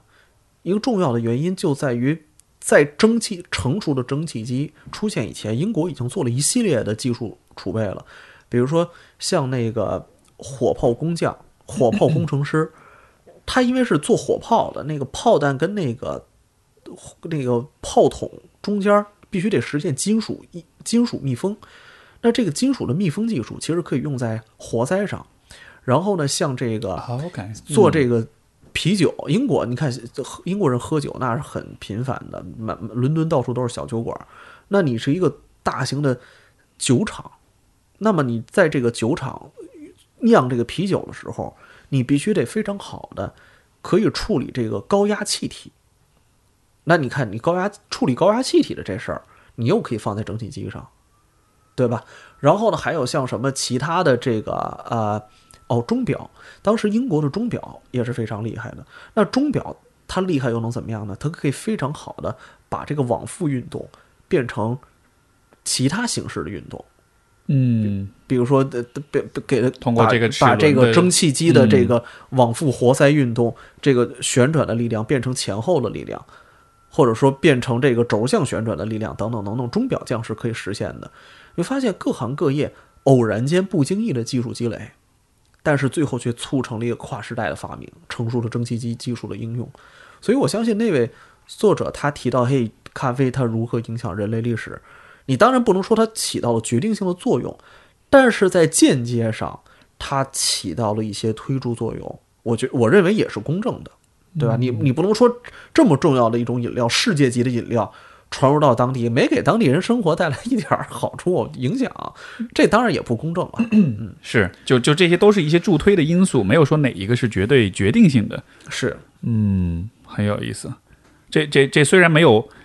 就是说，我觉得今天整个这个讨论虽然没有回回答到我的那个对于未来想象的那个问题，但是我觉得就好像让我想的更深了一些，就好像是 OK，有这么这么多的维度你可以去思考的，而且我觉得很有趣，因为你的那种渊博跟那种对历史的了解，所以我觉得确实就是你给了大家我也好，听众也好，我觉得是一个更丰富的维度去对未来做那种想象，而不是说只是一个很单一的说 OK，大家很孤独，所以以后就会怎么样这样的。嗯，我觉得这很有趣，这很有趣。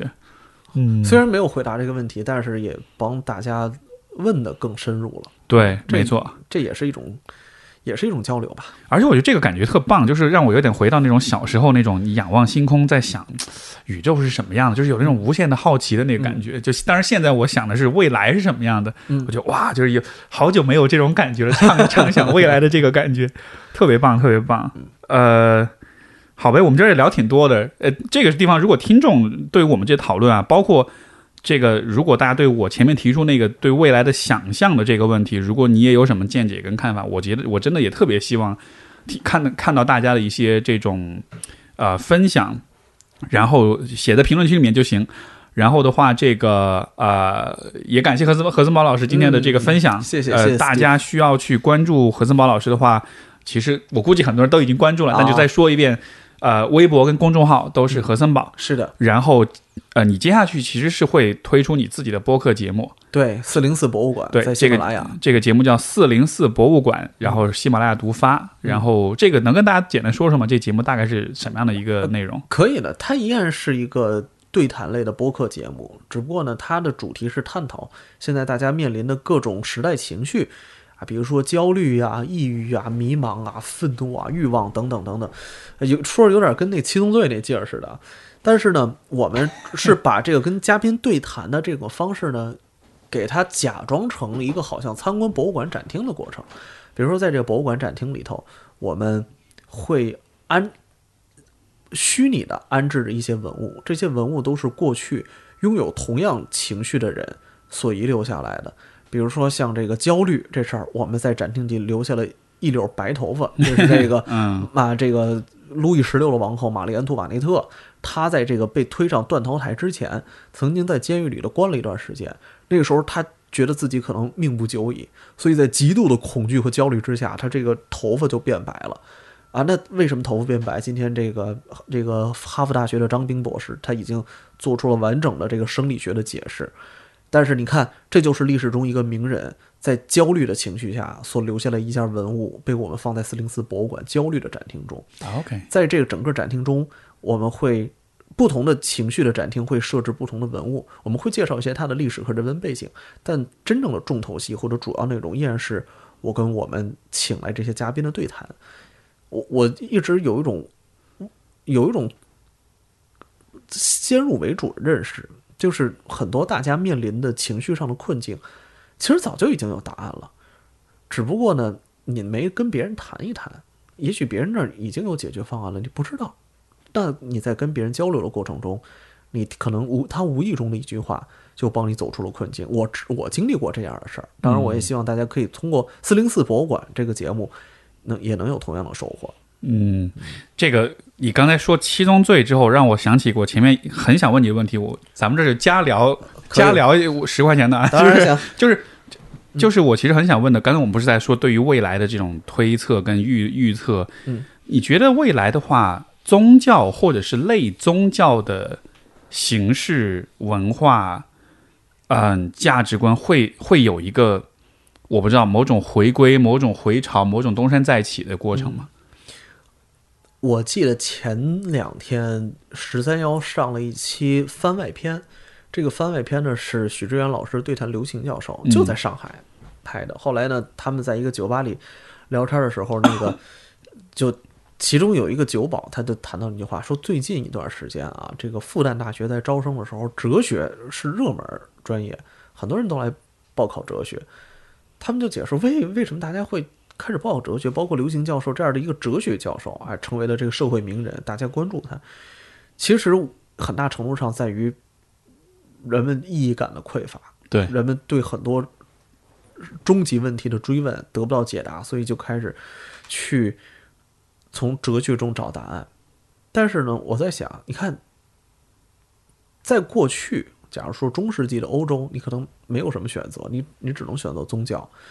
在南北朝时期的中国，也许你可以选择佛教，你可以选择道教。你要生活在这个北方，你可以选择萨满教等等等等。但它依然是宗教这个范围内。但是在眼下这个时代，你可以选择很多。嗯，你可以去选择哲学，对，你可以选择自然科学。然后呢，你你当然你也可以选择宗教。宗教它它只是诸多选择中的一个。对。但有一个非常重要的问题在于。就是宗教的基本的世界观跟现代化生活的世界观是互斥的。如果你你强烈的秉持着一些宗教对于世界的解释的话，那你可能就需要跟自己的现实生活之间做一些兼容了。比比如说，那你你是一个地质专业的学生。但是圣经告诉你，这世界就六千年，那那你就得想办法说服自己，怎么把这事儿给圆过去，对吧？那你那与其如此，你话与其如此的话，你还不如直接去学宗教，就直接去学哲学呢？他也能给你抚慰，也能给你一些回答。嗯，就这个，我我澄清一点，就是当我说这个宗教的时候，可能还不是传统意义上宗教，而是说，呃，就我的这个逻辑是这样的，就是因为如果我看一个个体的话，嗯，一个个体在很匮乏的情况之下，他其实就会对于自我有理想化的想象，嗯。这种理想化的想象其实是像是一种防御机制一样的，嗯。就是我比如说我我觉得我不好，我很自卑，我我低自尊，这样情况之下，我就对于我应该是什么样的，嗯。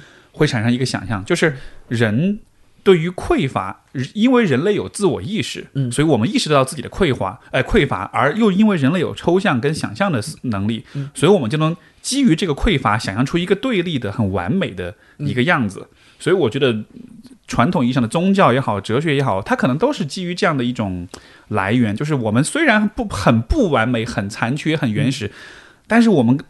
我们的认知能力复杂到可以去想象什么是完美的，所以我也在想，在未来世界当中，是不是你看我们前面提到的，不管是人际关系的匮乏，是这种性的这种匮乏，呃，连接的匮乏，我们越来越多意识到这些匮乏的存在，包括我们也意识到这些匮乏，它不是通过提升生产力，甚至是发展技术就能很好的解决的时候，是不是也会出现一些在精神上的这种，就是对于这个匮乏的某种反应？那那个反应不一定是以传统的那种宗教的有神论宗教的形式存在，但是我是觉得好像，也许会不会是某种就是精神层面的某种这样一种一种想象，一种你你能理解我意思吗？就是嗯会有这样这样的一个反馈吧？就是他靠形而上的方式来回答，来回应大家眼下的困困境。对，嗯可以这么说。其实我觉得，在某种程度上，我们之前就我这两位同事跟我们所做的工作，在一定程度上是，在一定程度上是跟呃，Steve 你的问题相契合的。比如说，我们之前还拍了一个一段视频，说：“嘿，我们为什么要做这份工作？因为我们想找到这个时代的答案。对，我们处于迷茫之中，但是我觉得你把希望寄托在一个人、两个人身上，或者你把这希望寄托在某一个宗教身上，他都已经他们的力量不足以回应我们这个时代人的追问了，所以我们把它寄托在一个规模化的阅读之上。我们希望尽可能的多读书，多去感悟生活，在这个规模化的信息之中，那种关于指向未来的因果关系可能会渐渐的浮现。嗯，但是如果说单纯的形而上，你想从找到一个形而上的答案的话，我觉得首先需要见的很多，思考的很多，也许它可以增达一些你找到问题的答案。嗯，但是是我但是我在这么说的时候，我其实预设了一个前提，就是有这个答案，只不过我们没有找到它而已 对。也许可能就没这个答案。也许没有，而且本来文武双全的人 就越来越少，嗯 所以不一定找得到。但是，但是 OK，但是这个也也很好。你说这个点，就是说它可能不是由某一两个个体来提供答案，因为以往我们会觉得啊，这个宗教领袖，那个哲学家，是的，对吧？但是今天的世界的认知，靠个体的认知跟能力和这个知识量、知识储备显然是不够的，所以它可，所以它应该是某种集体的、群体的共同的一种形式来实现。嗯，而且它不一定是指向某一个特定的具体的答案，而是一个集体的论证跟探索的这样一个。过程，甚至这个集体的论论证探索的过程本身，也许就是答案的一部分。嗯，就我们都我们都有一个事儿做了，就是我们都一起去去找时代的答案，去解时代的困困惑了。是的，是的，嗯他把自己，大家把自己置身于一个这么巨大的故事中。你说，哎，我我们也是有理想的，我我们互称同志，那我们做什么事儿呢？我们在寻找这个时代的答啊，所以你才会互相同志。对，OK OK，很有意思。很我我觉得虽然就还是那样，就是虽然没有找到答案，但是我觉得好像离答案稍微近了一点点。嗯，嗯，特别棒，特别棒。好，这个最后这个加聊这部分就是是占了点时间，但我觉得特别值得。好，那我们再就再重新说一遍，关注何森宝老师，呃，微博、微信，呃，都是何森宝。然后这个你的节目叫做四零四博物馆馆，是是一月呃一月份会在喜马拉雅独家上线。是的，然后这一月个五号，一月五号，OK。然后这个何森宝老师的《进击的智人》，这个是这本书也推荐给大家。还有你你是明今年明年会出新新一本新书，新书啊，暂定名是《教授和年轻人》。我之前在这个微博上有过连载，大家也可能有朋友已经关注过了。它是一部对话体的小说，呃，模拟的是一个教授跟他年轻的学生关于这个世间上种种问题的探讨。其实这也就有点类似于刚才 Steve 说的那种宗教情节啊，就是我我知道我现在已经没有一个人能指引我，我那要不然我我塑造这么一个人吧。于是我我塑造出了一个黄白教授这样的一个角色，我希望嘿，我就希望这样有这么一个人能出来能指引我，嗯，很有意思。到最后，这一切都串到一块儿来了，串到一块儿，于是成了一本新书，非常棒，非常棒。好的，那今天我们节目到这儿，非常感谢何森宝老师的分享，谢谢 Steve，谢谢诸位，好，谢谢大家收听，我们下次再见，拜拜，拜拜。